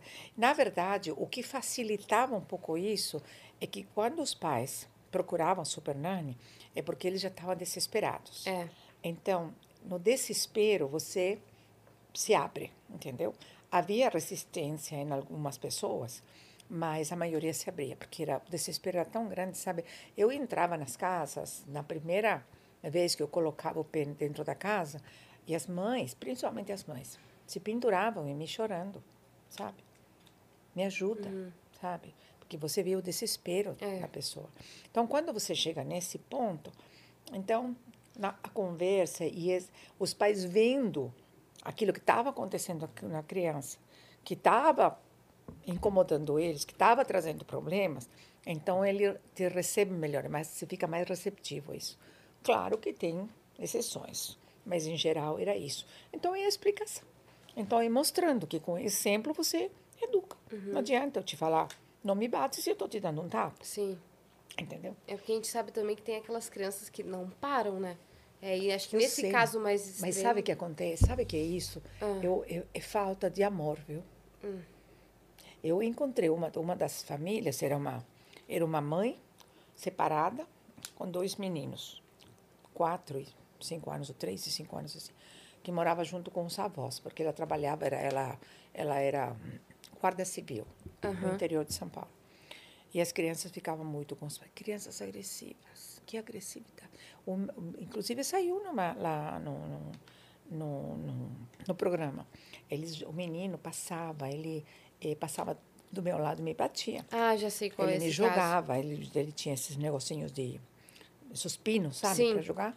E ele me Um jogou. dos únicos que te, ba que te Então, batia, me né? batia, né? Uma agressividade. Mas sabe como que eu consegui conquistar as crianças? Com amor. Sentando no chão, brincando com eles, conversando, cantando, fazendo brincadeiras com eles. Eles foram mudando a maneira de se relacionarem comigo, tá? Porque no começo eles, ele- principalmente o mais velho, ele me, me agredia e ele foi mudando, foi Como mudando. que você reagia com essas agressões? Nesse início você ficava... Não, eu. Neutra. Neutra, neutra. Porque era bem no começo. É, era na parte de observação, a né? parte da observação. É que tem uma coisa que talvez não é, os pais não entendam que a criança que não para, a criança agressiva, a criança é que ela já entendeu que é só no extremo que ela tem Que a sua ela tem- atenção. exatamente. Ela não tem a sua atenção para um carinho, ela não tem a sua atenção para um colo, ela não, tem a não tem a sua atenção para assistir um desenho. Sabe quando ela tem sua atenção? Quando ela grita, quando, ela ela bate na irmã. exatamente. Porque aí você para de Para cozinhar, de você fazer. para de. Você larga o Exatamente. computador, você larga o celular e vem até ela. Exatamente. Então, é a, un- é a única forma que ela faz você vir Exato. até ela. Se ela entender que você vem até ela naturalmente, pra brincar, pra montar um quebra-cabeça, pra jogar um videogame, pra não sei o que, ela fala: opa, eu tenho uma presença. Eu não Claro. preciso, não preciso gritar pra ter essa presença, não preciso É bater pra ter essa é Isso presença. que eu estou falando. Você dedicar, você ter. Dar o teu, teu amor para Uhum. essa criança, entendeu? E, e que isso remete a tudo que a gente estava falando. Quer dizer, se dá trabalho educar, então é, dá trabalho dar esse tempo, essa dedicação, essa atenção. Sim. Tá? E, e dar esse amor, né? Eu acho hoje eu vejo assim muitos casais assim que têm filhos assim sem sem estar preparados, sabe? Sim. Sem estar preparados. Não tem eu acho que é uma nenhuma de- responsabilidade muito grande, É. sabe? E sem a disposição também, né? Porque às vezes ah, você pode até não estar preparado, mas opa, então ok, vamos lá. Já, que- já que veio, vamos fazer da melhor Sim. forma. Tá. Tem a disposição. Tem a disposição. Agora, você não tá preparado e não ter também a disposição, aí, Aí, Aí lascou. é. Agora, quem sai prejudicado em tudo isso? A criança. A criança. A criança. Uhum. Entendeu? Porque aí, aí quando, quando a criança apronta, o julgamento é na criança, né? É. Claro. Né? Claro. Nossa, essa criança é terrível. Nossa, essa... Por isso, porque, por que, que os pais chamavam Super Nani? Por que os pais me consultam? achava que o problema era a criança. Porque o problema é a criança, teu filho. Sim. Já- Agora tem, agora tem uma, tem uma, tem uma consulta Ah, é, programada que eu já atendi essa mãe. Faz um ano, eu acho que foi. Aí eu já orientei. Só que ela quer que eu fale com o filho agora. Eu tenho que falar com o filho. E tudo bem? Primeiro eu vou falar com ela. Ela me mandou todo um áudio dizendo, explicando o que que tem acontecido, né? Sim. Mas ela quer que eu fale com o filho. O filho meu tem nove anos. Vamos ver. Vamos ver no que vai dar. Vamos ver o que vai dar. Vamos ver o que esse menino argumenta, né? Porque com nove anos já Sim, se expressa sim. bem em tudo, né? Isso é um- uma coisa que eu penso, sabe? Quando eu vejo, por exemplo, é, criança em viagem, voo, ônibus, que não, que- já aconteceu de eu estar no ônibus, ainda brinquei, escrevi, eu, eu relatei no Facebook na época, escrevi quase que me baixou a Super Nani. Porque a menina tava, juro, porque a menina tava viajando com o pai e aí o motor era ônibus. E a motorista passou e falou: olha, o cinto. E o pai não conseguiu fazer a menina sentar pra botar o cinto. Não conseguiu.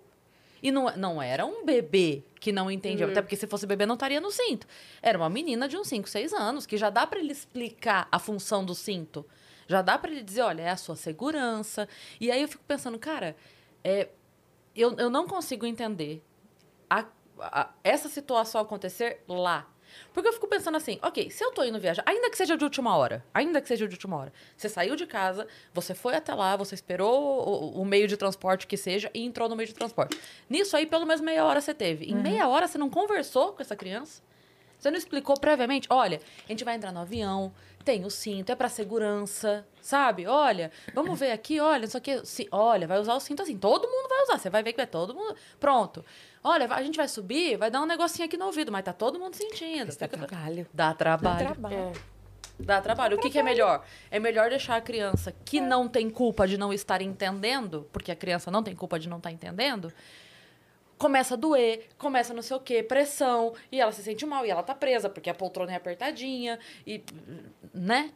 E ela não, ela não tem que entender sozinha Claro. aquilo que tá acontecendo. Eu falo para os pais, a criança não, não tem que. Ele, ele- ela tem que saber o que o adulto espera dela.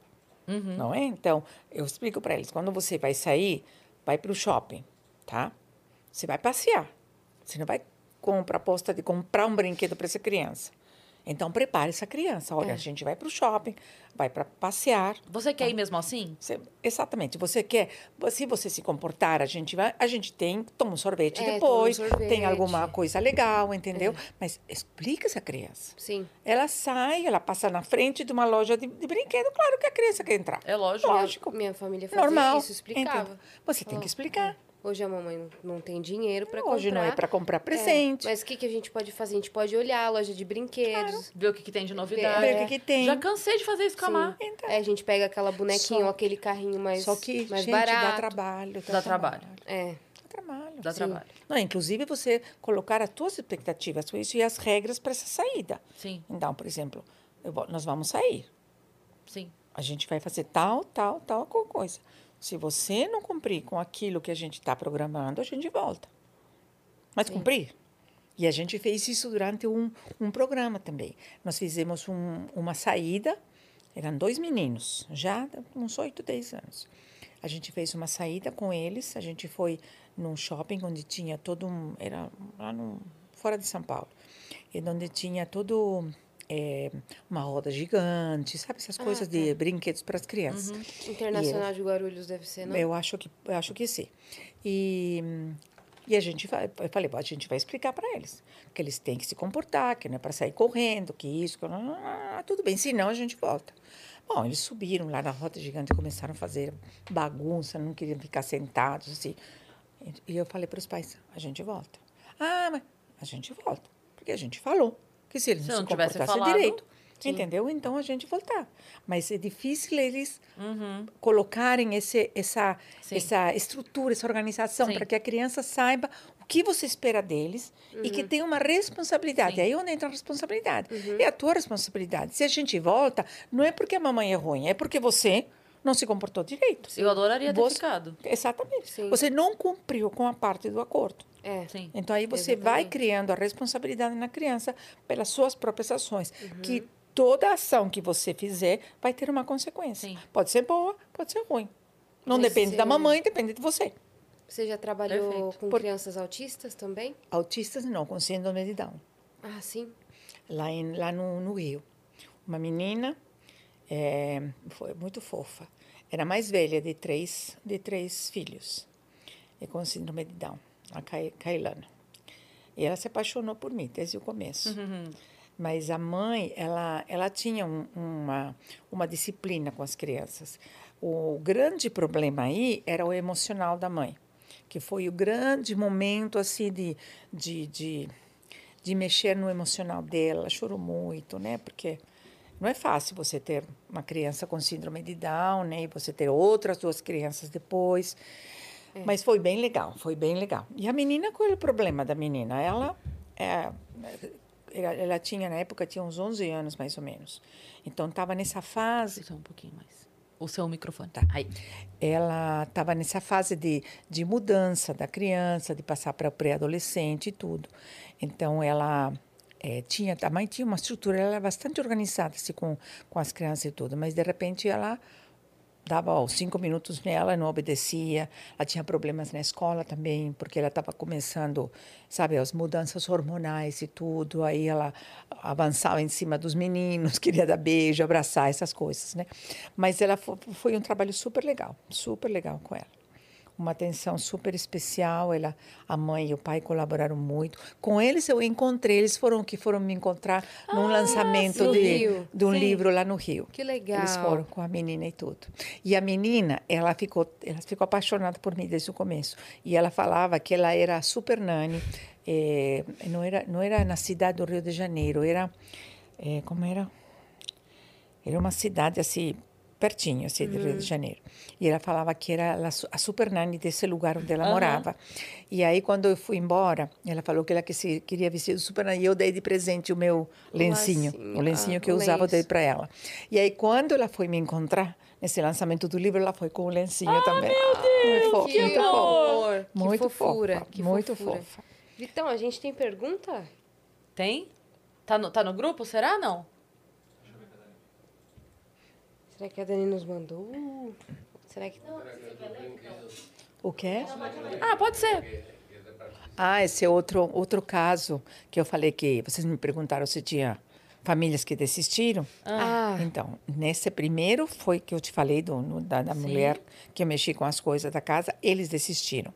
No segundo caso, foi assim, o, o Luciano estava me lembrando agora. É?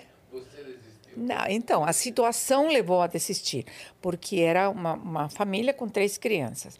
E eu trabalhei, eh, as crianças tinham um exagero de brinquedos. Eles tinham brinquedos por tudo quanto era lugar.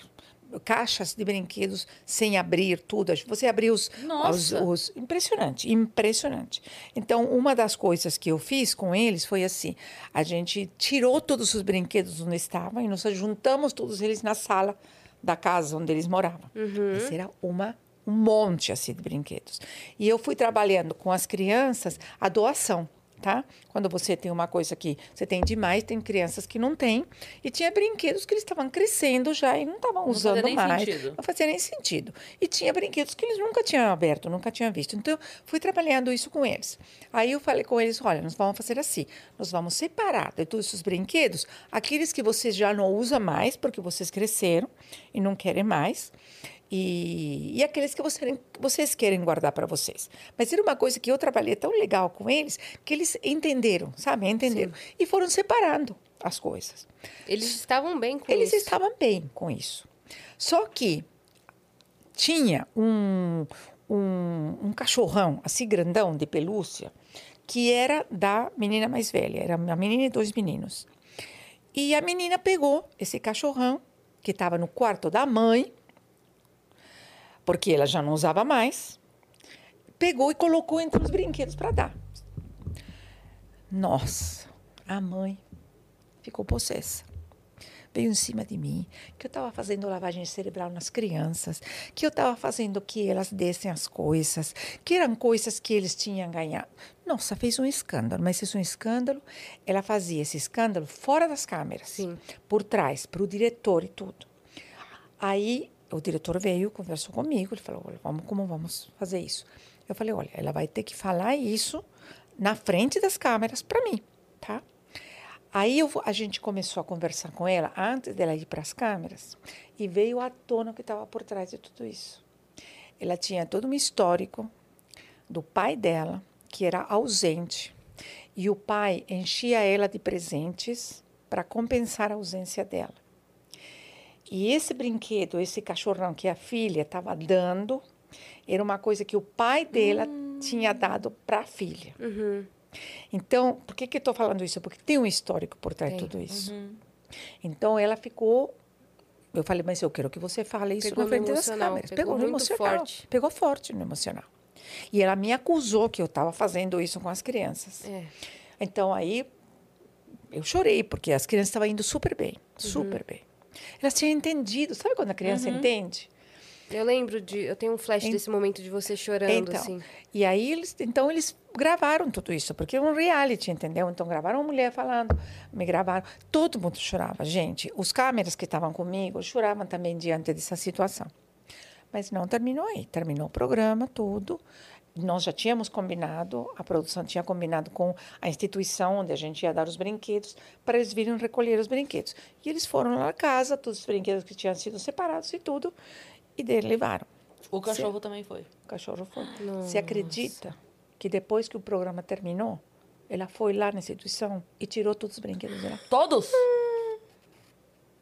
Não é possível. Eu achei que você ia falar que ela buscou o cachorro. Eu também achei que era só o cachorro. Ela pegou todos os brinquedos de volta que tinha dado. Nossa, cara. Inacreditável. Pois é. Por isso que eu te falo, é, é, uma, é um programa que mexia muito com é, a história, sabe? É. Você mexe com coisas aí que tem, que tem, que desencadeia esse comportamento, sabe? Sim. Eu não justifico, mas eu entendo o que aconteceu, sabe? Foi a lembrança do pai? Da, da ausência Mas do de repente pai. era uma chance também que ela poderia ter aproveitado de resolver isso. Mas É. ela não quis. Não quis. Né? Não quis, entendeu? Meu E Deus, o marido que estava com ela também, e tudo, ele não se posicionou, ele não falou nada, ele, ele ficou totalmente neutro na coisa. Nem se posicionou para um lado, nem falou com ela, nada. Porque possivelmente ele estava do seu lado. Provavelmente, provavelmente. E não quis arrumar É. confusão. Não quis dormir no sofá. É, É. exatamente. Mas como você falou, ela podia ter resolvido. Podia. Pois é. Era uma É, uma vez que mesmo. ela entendeu que isso. Porque assim, às vezes a pessoa. Mas é, eu acho que ela não entendeu. Vai lidando com o Ela problema. não entendeu. E naquele momento, puxa, ela tinha chance de. Enfim, Mas ela não, uma me, pena. não entendeu. Pelo contrário, ela me culpou que eu estava fazendo isso com os filhos dela, entendeu? Entendeu? Caramba. Vai lá, Vitão, lê pra nós aí. Bom, é, o Acriano mandou aqui... O livro, sim, a gente é, falou do livro. Ele mandou Ah lá. 300 Sparks. Fala, Super Nani. Você, é, você fez parte da minha infância e adorava acompanhar o programa. Poderia falar mais do episódio da mulher gostosa e pelada? A mulher gostou de pelada. Ai, É, tinha um menino que ficava pesquisando. no Ah, sim, sim, sim, sim, me lembro, me lembro, me lembro, me lembro, me lembro. Então, essa é uma das, das situações, né, em que você vê o perigo, né, da ausência dos pais, da supervisão dos pais, né? Sim. Porque hum, a gente, na verdade, tinha dois casos, não sei qual deles está falando, mas eu vou falar dos dois. Tinha um caso de uma de um casal com um menino de uns 11 anos mais ou menos, e os pais totalmente ausentes do- desse menino. E a gente observando nesse período de observação, né, que eu vou passeando pela casa tudo, vou observando e tudo, a gente descobriu Você era livre para transitar nesse Sim, primeiro momento. sim, sim.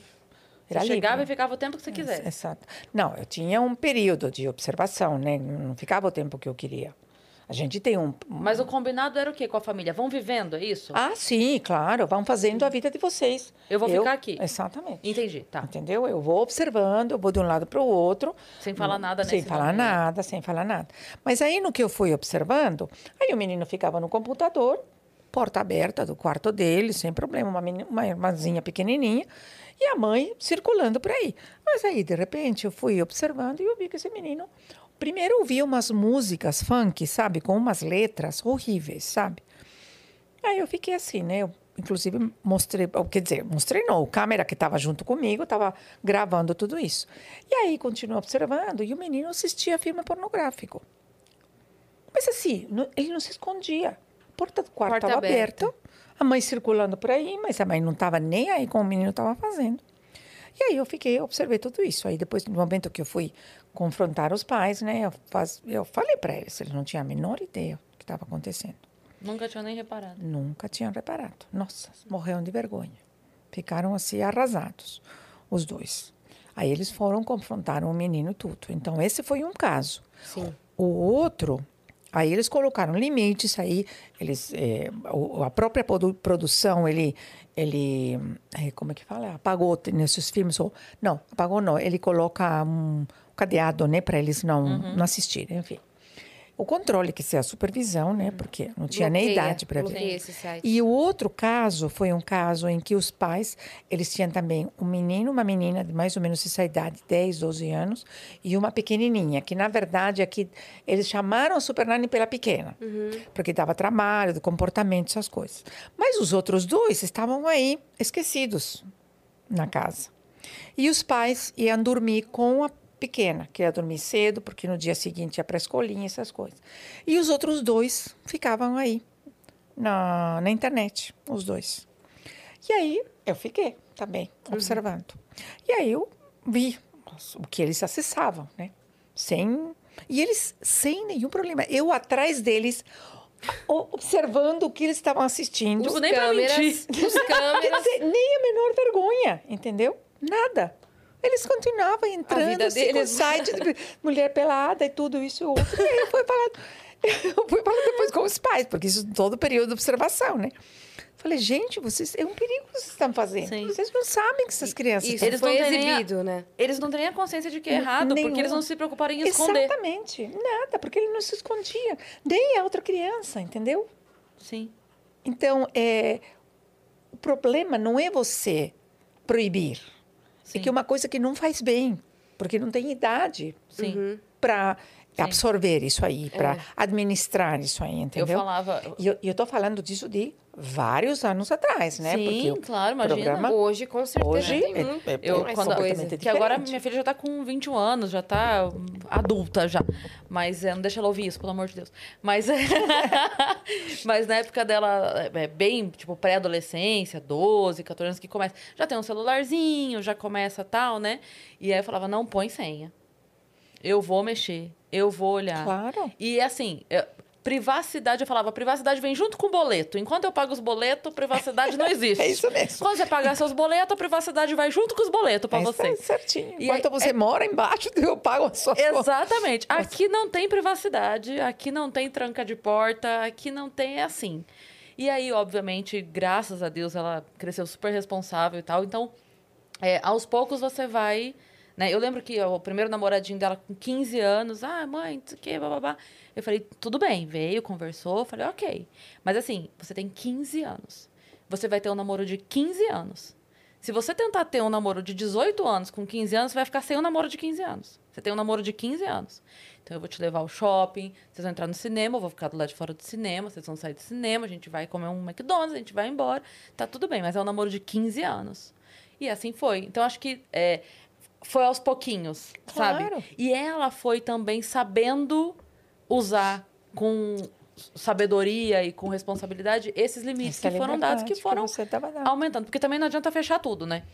Isso mesmo, exatamente. Se você não ensina Agora, também nada, a hora que que- abre a porteira, pelo amor de Deus. Aí aí- que está aquilo que eu falo. Você tem que saber aquilo que você quer para seu filho. Até onde eu vou deixar ele? E ele tem que saber. Porque você começa com um pouquinho, entendeu? Sim. Você começa com um pouquinho, quando ele é pequenininho. Então, pode ir até aqui. Por quê? Porque Sim. a mamãe sabe que daqui para frente é perigoso para você. Sim. Isso com quatro, com seis, com sete, com 15 é a mesma coisa. Sim, Porque você sabe da vida, um um monte de coisa que ela com 15 não sabe. sim. Entendeu? Então, mas você, quando que começou? Lá, lá atrás. Lá atrás, Lá atrás. lá atrás. Eu sempre, desde, desde criança, eu tive uma- várias vezes essa conversa com a mãe. Eu sempre falava para ela assim: tudo o que você quiser fazer na sua vida, você fala comigo. Se der pra gente fazer, a gente vai fazer. Se não der de imediato e precisar de uma programação, a gente vai se Uhum. programar. E se não for viável que a gente faça aquilo, eu vou te explicar por quê. Claro. Mas sempre me. Então, assim, nunca teve uma coisa de, ah, eu queria isso. Não. Me fala. Mãe, quero roubar um banco. Então, não é viável. Não é viável. Mas Não quer vou- fazer? não é viável. Não ter vamos- suas consequências. Não vamos estar programando isso, no caso. Mas- Vamos programar sua festa de só 15. fe- Mas isso, por exemplo. Claro. E, e olha como é louco. Eu lembro de quando eu tive essa conversa com ela, que ela, ela tinha ido numa, num buffet para uma festinha de uma amiga e ela voltou encantada. Ah, porque essa era lá. Não foi nem a de 15, foi algumas antes. Porque o lugar é maravilhoso e tal, não sei o que, não sei o que. Eu falei, ok, vamos ligar, perguntar, porque ligar é de graça ainda. Liguei, perguntei, me passaram o valor. Ok, falei, Má, olha, é, eu continuo ganhando o mesmo salário. Eu não ganho mais porque você quer fazer mais coisa. Eu continuo ganhando o mesmo salário. Para isso acontecer, alguma coisa tem que sair. O que é que vai sair? Aí ela falou pra mim, olha, mãe, ela fazia balé na época. E aí, todo dia, ela tinha balé duas vezes por semana. Toda vez que a gente saía do balé, a gente passava em algum lugar comer alguma coisa, porque não tinha dado tempo de eu fazer janta, porque eu ia levar lá ao balé. Então, a gente sempre passava num um lugar baratinho, um Habib's, um Mac da vida, assim. E aí, é, ela falou, "Ent- e se a gente não, não sair mais? Nos dias que a gente sai? E se a gente voltar pra casa, a gente come alguma coisa baratinha, sei lá, não sei o quê? Falei, bom, já ajuda. E aí foi. E aí acabou comigo, sabe quando? O Ela tinha ganhado uma. Uma aquelas bandejas de miçanguinha, que fazia pulseirinha de miçanga, de menina, né? Ela tinha ganhado da minha mãe uma daquela bandeja com não sei o quê.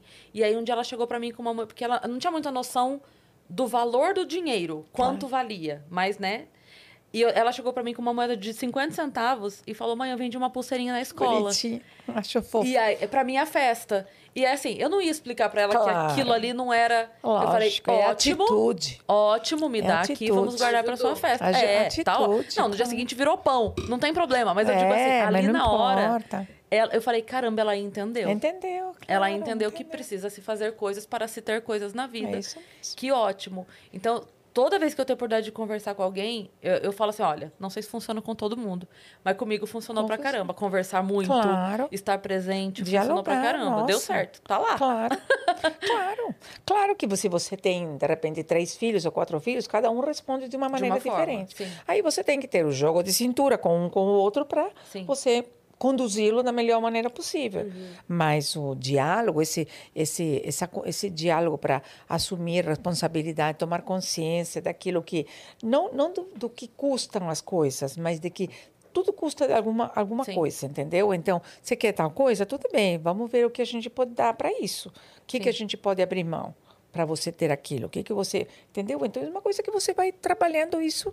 E ao deixar a longo criança da participar da educação. decisão e é de, muito e de né? deixar participar. Fazer ela participar. Sim. Entendeu? Até nas decisões, assim, por exemplo, é, ah, se isso não for feito, né, na hora da, da disciplina, por Uhum. exemplo, ok, você, você entendeu o quanto é importante você estudar? Sim.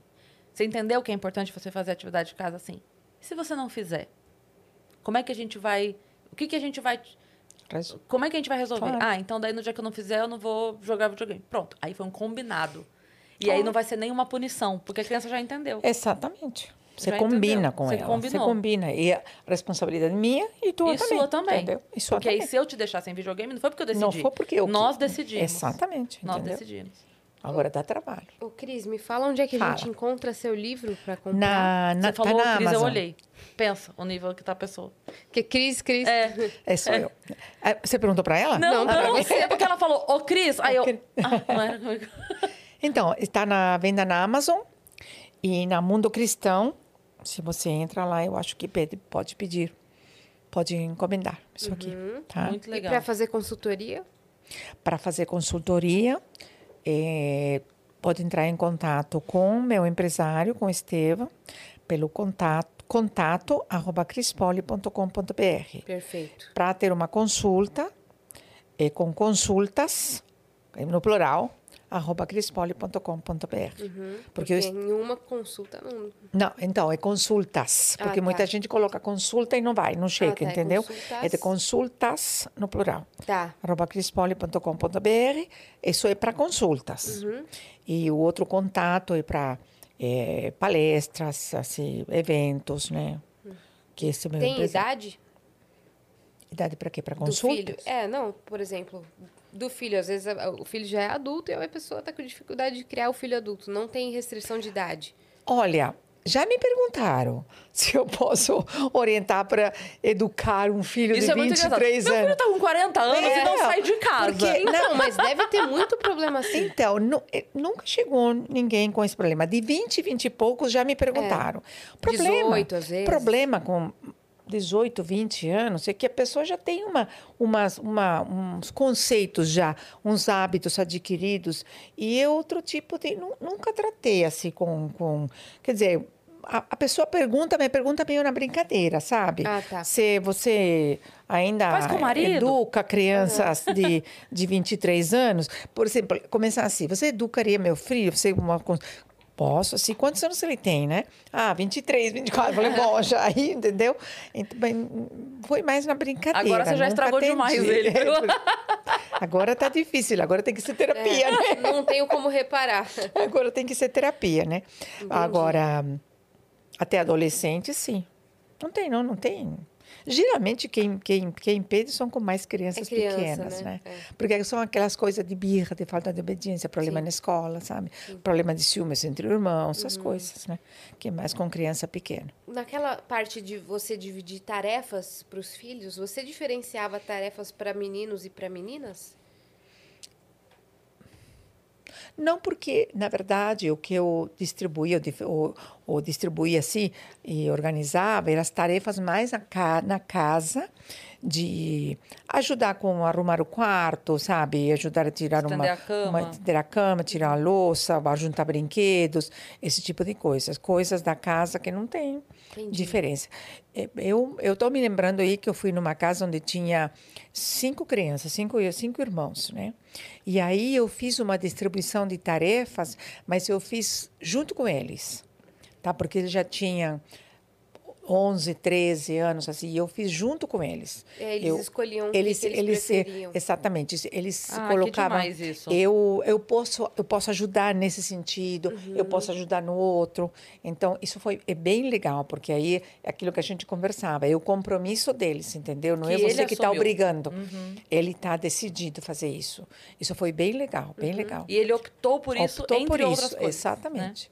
E houve, houve distribuição, sabe? Olha, minha irmã faz isso, eu faço outro, mas não era assim menino menina, sabe? tá. Não, Sim. não teve aquela aquela distribuição Sim. de Perfeito. aquela diferenciação entre menino e menina.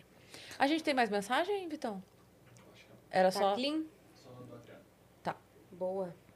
Cris, obrigada por você ter vindo. Imagina.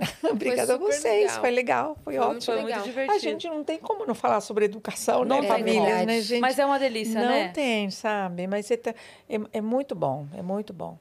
Eu creio que eu, eu me sinto assim muito muito grata de poder ajudar, sabe? De poder conversar, de poder assim conquistar a confiança das pessoas, de vir falar Sim, com comigo, sabe? certeza. De pedir uma ajuda, uma orientação. Claro que eu não posso resolver todos os problemas, mas pelo menos a gente trocando ideias dá para dar uma Com certeza. orientada, sabe? Hoje você está Depois a gente- trabalhando de casa?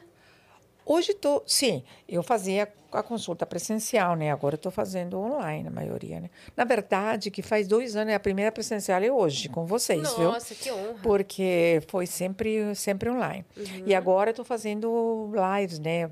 Também, né? Por causa do livro e tudo. Mas é tudo online, é tudo Sim. online. Então, as pessoas ainda estão com meio... Você grava meio vídeos medo. também para o seu Instagram? Sim, para o temas, né? YouTube também, YouTube. para o YouTube. Então, como é que o pessoal acessa? Então, no YouTube tem uma hora nova, porque as, as pessoas estão querendo saber da minha história, da minha família e tudo. Então, agora se chama eh, bate- eh, Batendo Papo com a minha filha. Como se chama? Não, não é. Vamos pesquisar aqui agora. Peraí. O Vitão já acha, bota até aqui na tela pra nós. Bate-papo com o Bate-papo Cris Paulo. É assim se chama. É isso mesmo. É isso aí. É isso mesmo. Isso é novo. Minha, minha, minha filha que faz junto comigo. E meu marido que grava e minha neta que edita, né? Olha, Então fica tudo negócio família. familiar. Familiar, isso. E, e tem depois o Cris Poli Responde, né? Que eu fiz durante muito tempo também, que são perguntas dos pais, tá? Perguntas dos pais. E tem os livros. Tem um livro que eu acho que é muito legal, que se, que se chama 500 perguntas para você educar seu filho sem enlouquecer. Ah, tem uma, tem uma última pergunta que eu queria fazer pra você. Vo- Quantos anos seus filhos tinham quando você foi pra ser a Super Nani? Ah, não, eles eram, eles eram. Eu tinha um neto já. Já Ah, eram tá, adultos? já eram Já adultos. eram. E, e Já como eram foi, adultos. antes da gente encerrar, como foi pra tua família esse momento de. Porque, como você disse, não foi uma carreira que você foi construindo. Foi do Não. nada, você tava aqui dando aula, pá, TV. Como foi pra eles, teu marido, teus filhos? Então, eu, eu foi uma conversa de família. Eu chamei todo mundo. Imagina esse. Gente, chamei vocês aqui hoje, um macarrão eles- com, com frango, para dizer que mamãe vai trabalhar no SBT. Tô famosa. Não, foi a, a, a coisa foi indo aos poucos, à medida que foram me falando e tudo, né? Eu fui compartilhando com eles, mas Eles quando gostaram? eles, oi, Eles quando gostaram? eles me propuseram assim trabalhar, me contratar e tudo, eu falei com eles, falei, olha, se vocês concordam, eu aceito, porque isso é uma coisa que vai mudar a minha vida e vai afetar, vai acabar afetando todo mundo. Sim. Mas eles me apoiaram, porque Ah, eles, eles sempre. A gente fez todo o trabalho na escola e tudo. Por exemplo, meu marido sempre esteve junto comigo. A escola tinha uma proposta de, de viagens internacionais. A gente ia para os Estados Unidos com as crianças, meu marido vinha comigo. A gente fazia de monitores com eles. Então, a minha filha trabalhou na escola, minha filha é nutricionista, então ela trabalhou na escola também. Então, meu filho também. Então, estava todo mundo, todo mundo de Todo mundo alguma próximo. maneira próximo, sabe? Então, quando eu entrei nisso, eu não entrei sozinha. A minha família estava junto comigo e elas me apoiaram. E, enfim, foi tudo. Tanto é que a minha filha trabalha junto comigo, meu, meu filho, esse meu empresário, o Esteban, é meu filho também. Então, meu marido está junto comigo também. é. Ele sempre viajou comigo, né? E então, ele, ele leva a mala. Sim. Então, a gente sempre dividiu tudo isso, é. Que demais. Mas eu acho que é, é importante, né? pra Sim, você sim. É, inclusive, eu tinha, eu tinha só o Felipe, né, que tinha, só, só o mais velho, né, que tinha primeiro neto, né. Ele sofreu muito com o negócio de super porque ficava com muitos ciúmes. Porque eu ia com ele na praça e tudo, e as pessoas vinham. O neto? tudo. o meu neto, meu neto. É, e ele e ele ficava com ciúmes. Larga minha porque- avó. É, exatamente. Mas depois ele foi acostumando com isso, né? Aí os outros já cresceram com a Super Nanny. Aí já foi Então, para ele ser. Só o menor, o menor que vai fazer 10 anos, que ele não viveu o período da avó na televisão. Sim. Então, hoje, quando ele vê, ele se surpreende um pouco. Ele, ele não entende muito bem, sabe? É. Como que está acontecendo. Mas os outros cresceram com a avó E na eles, televisão. eles, os netos na escola tinham aquela coisa tipo assim, ih, é neto da Super Nanny, esse Sim, deve ficar de sim, castigo sim, sempre. Sim, Essas sim, coisas. sim. Todos me perguntavam, né? E como é que é essa neta do Super Eles foram educados no método Super Nanny? Então, eles foram. quer dizer, o método Super Nanny, o método, método na televisão Super Nanny, ele foi posterior a eles mesmo. Foi meus netos foram educados nesses métodos. Ah, isso que eu Isso sim, saber. meus netos sim, eles tinham Ah. cantinha de disciplina, a- As tarefas. as tarefas, tudo, a, a cadeirinha na, na- no- no- enco- encostado na parede, tudo para para ficar no cantinho. Eles, sim, eles sim. Os meus filhos não. Uhum. Porém, a gente tinha mais ou menos essa coisa da organização, da rotina. Então, mais ou menos os princípios estavam.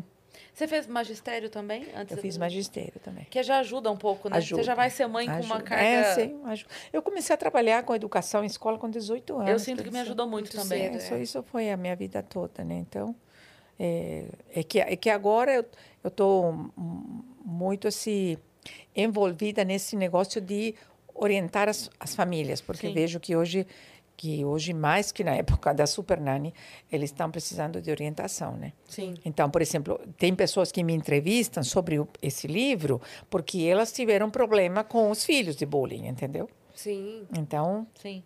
é, é, é difícil hoje, né? É bem difícil. E tem, tem pais com um filho que faz o bullying. Não Claro. só o- com o que Que é exatamente o que eu trato também aqui, entendeu? É. Não é simplesmente para você se preocupar com o que sofre o bullying, com aquele que está sendo oprimido, porque tem um opressor aí também que está praticando bullying, que está com problemas, Sim. entendeu? E, e um dos casos que me consultaram é exatamente isso. Filha com problema de bullying, a mãe indo na escola e tudo, contataram a mãe da menina que estava praticando bullying na filha dela e, e a mãe colocou desculpa num, numa situação familiar. Tá? Ah, porque ela está passando com isso que eu acho que faleceu a avó, uma coisa assim, e por isso que ela está agressiva e tudo, mas não assumindo Não justifica não justi exatamente não assumindo não tudo bem eu vou ajudar a minha filha né porque ela está com problema tudo bem a avó faleceu mas isso trouxe problema para essa criança Sim. né? não somente para ela mas está repercutindo Sim. na outra então isso é real hoje né isso é hoje mesmo então espero que esse livro possa ajudar e eu estou à disposição para ajudar se quiser Consultas, Consulta. arroba, consultas crispoli.com. arroba crispoli.com.br .br. e palestras que agora estão recomeçando. Sim. Eu tenho marcado agora em abril, maio, junho, eu acho que tem. É, com contato arroba crispoli.com.br. Perfeito. Perfeito. Incrível. Foi super legal com Obrigada, vocês. foi Adorei. Obrigada por mesmo. ter vindo, foi Imagina, incrível. foi um prazer. Foi uma honra, assim. Pense em voltar para a TV? Eu acho que é difícil, né? Muita gente me, preocupa, me, preocupa, me pregu- pergunta se eu voltaria a fazer o Super Nanny. Eu acho que o Super Nanny teve aquela época. O que talvez seria legal, outra proposta de, de uma orientação, sabe, via televisão, né? Porque É. isso alcança muita gente. Sim. Mas aí você tem a internet à sua disposição com uma pessoa que Sim. filma, com uma pessoa que edita. Sim, sim. Ô, faça no seu Sim. canal, vai lá É. na casa das pessoas.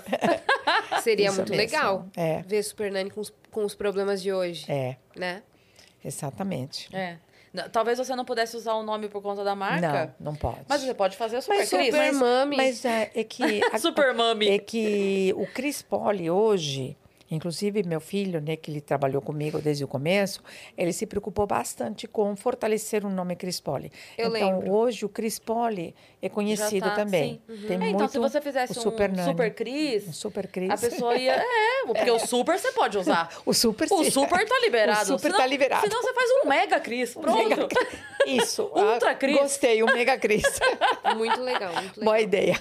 Tá ótimo, Cris. É isso. Minha chará. Não é? Perfeito. Tá ótimo. Você que ficou até aqui também se inscreve aí no canal do Vênus, que a gente tá rumo a 700 mil inscritos, então corre aí, se inscreve. Também sigam a gente em todas as redes sociais, arroba o Vênus Podcast. É isso. E segue a gente também nas nossas redes sensuais.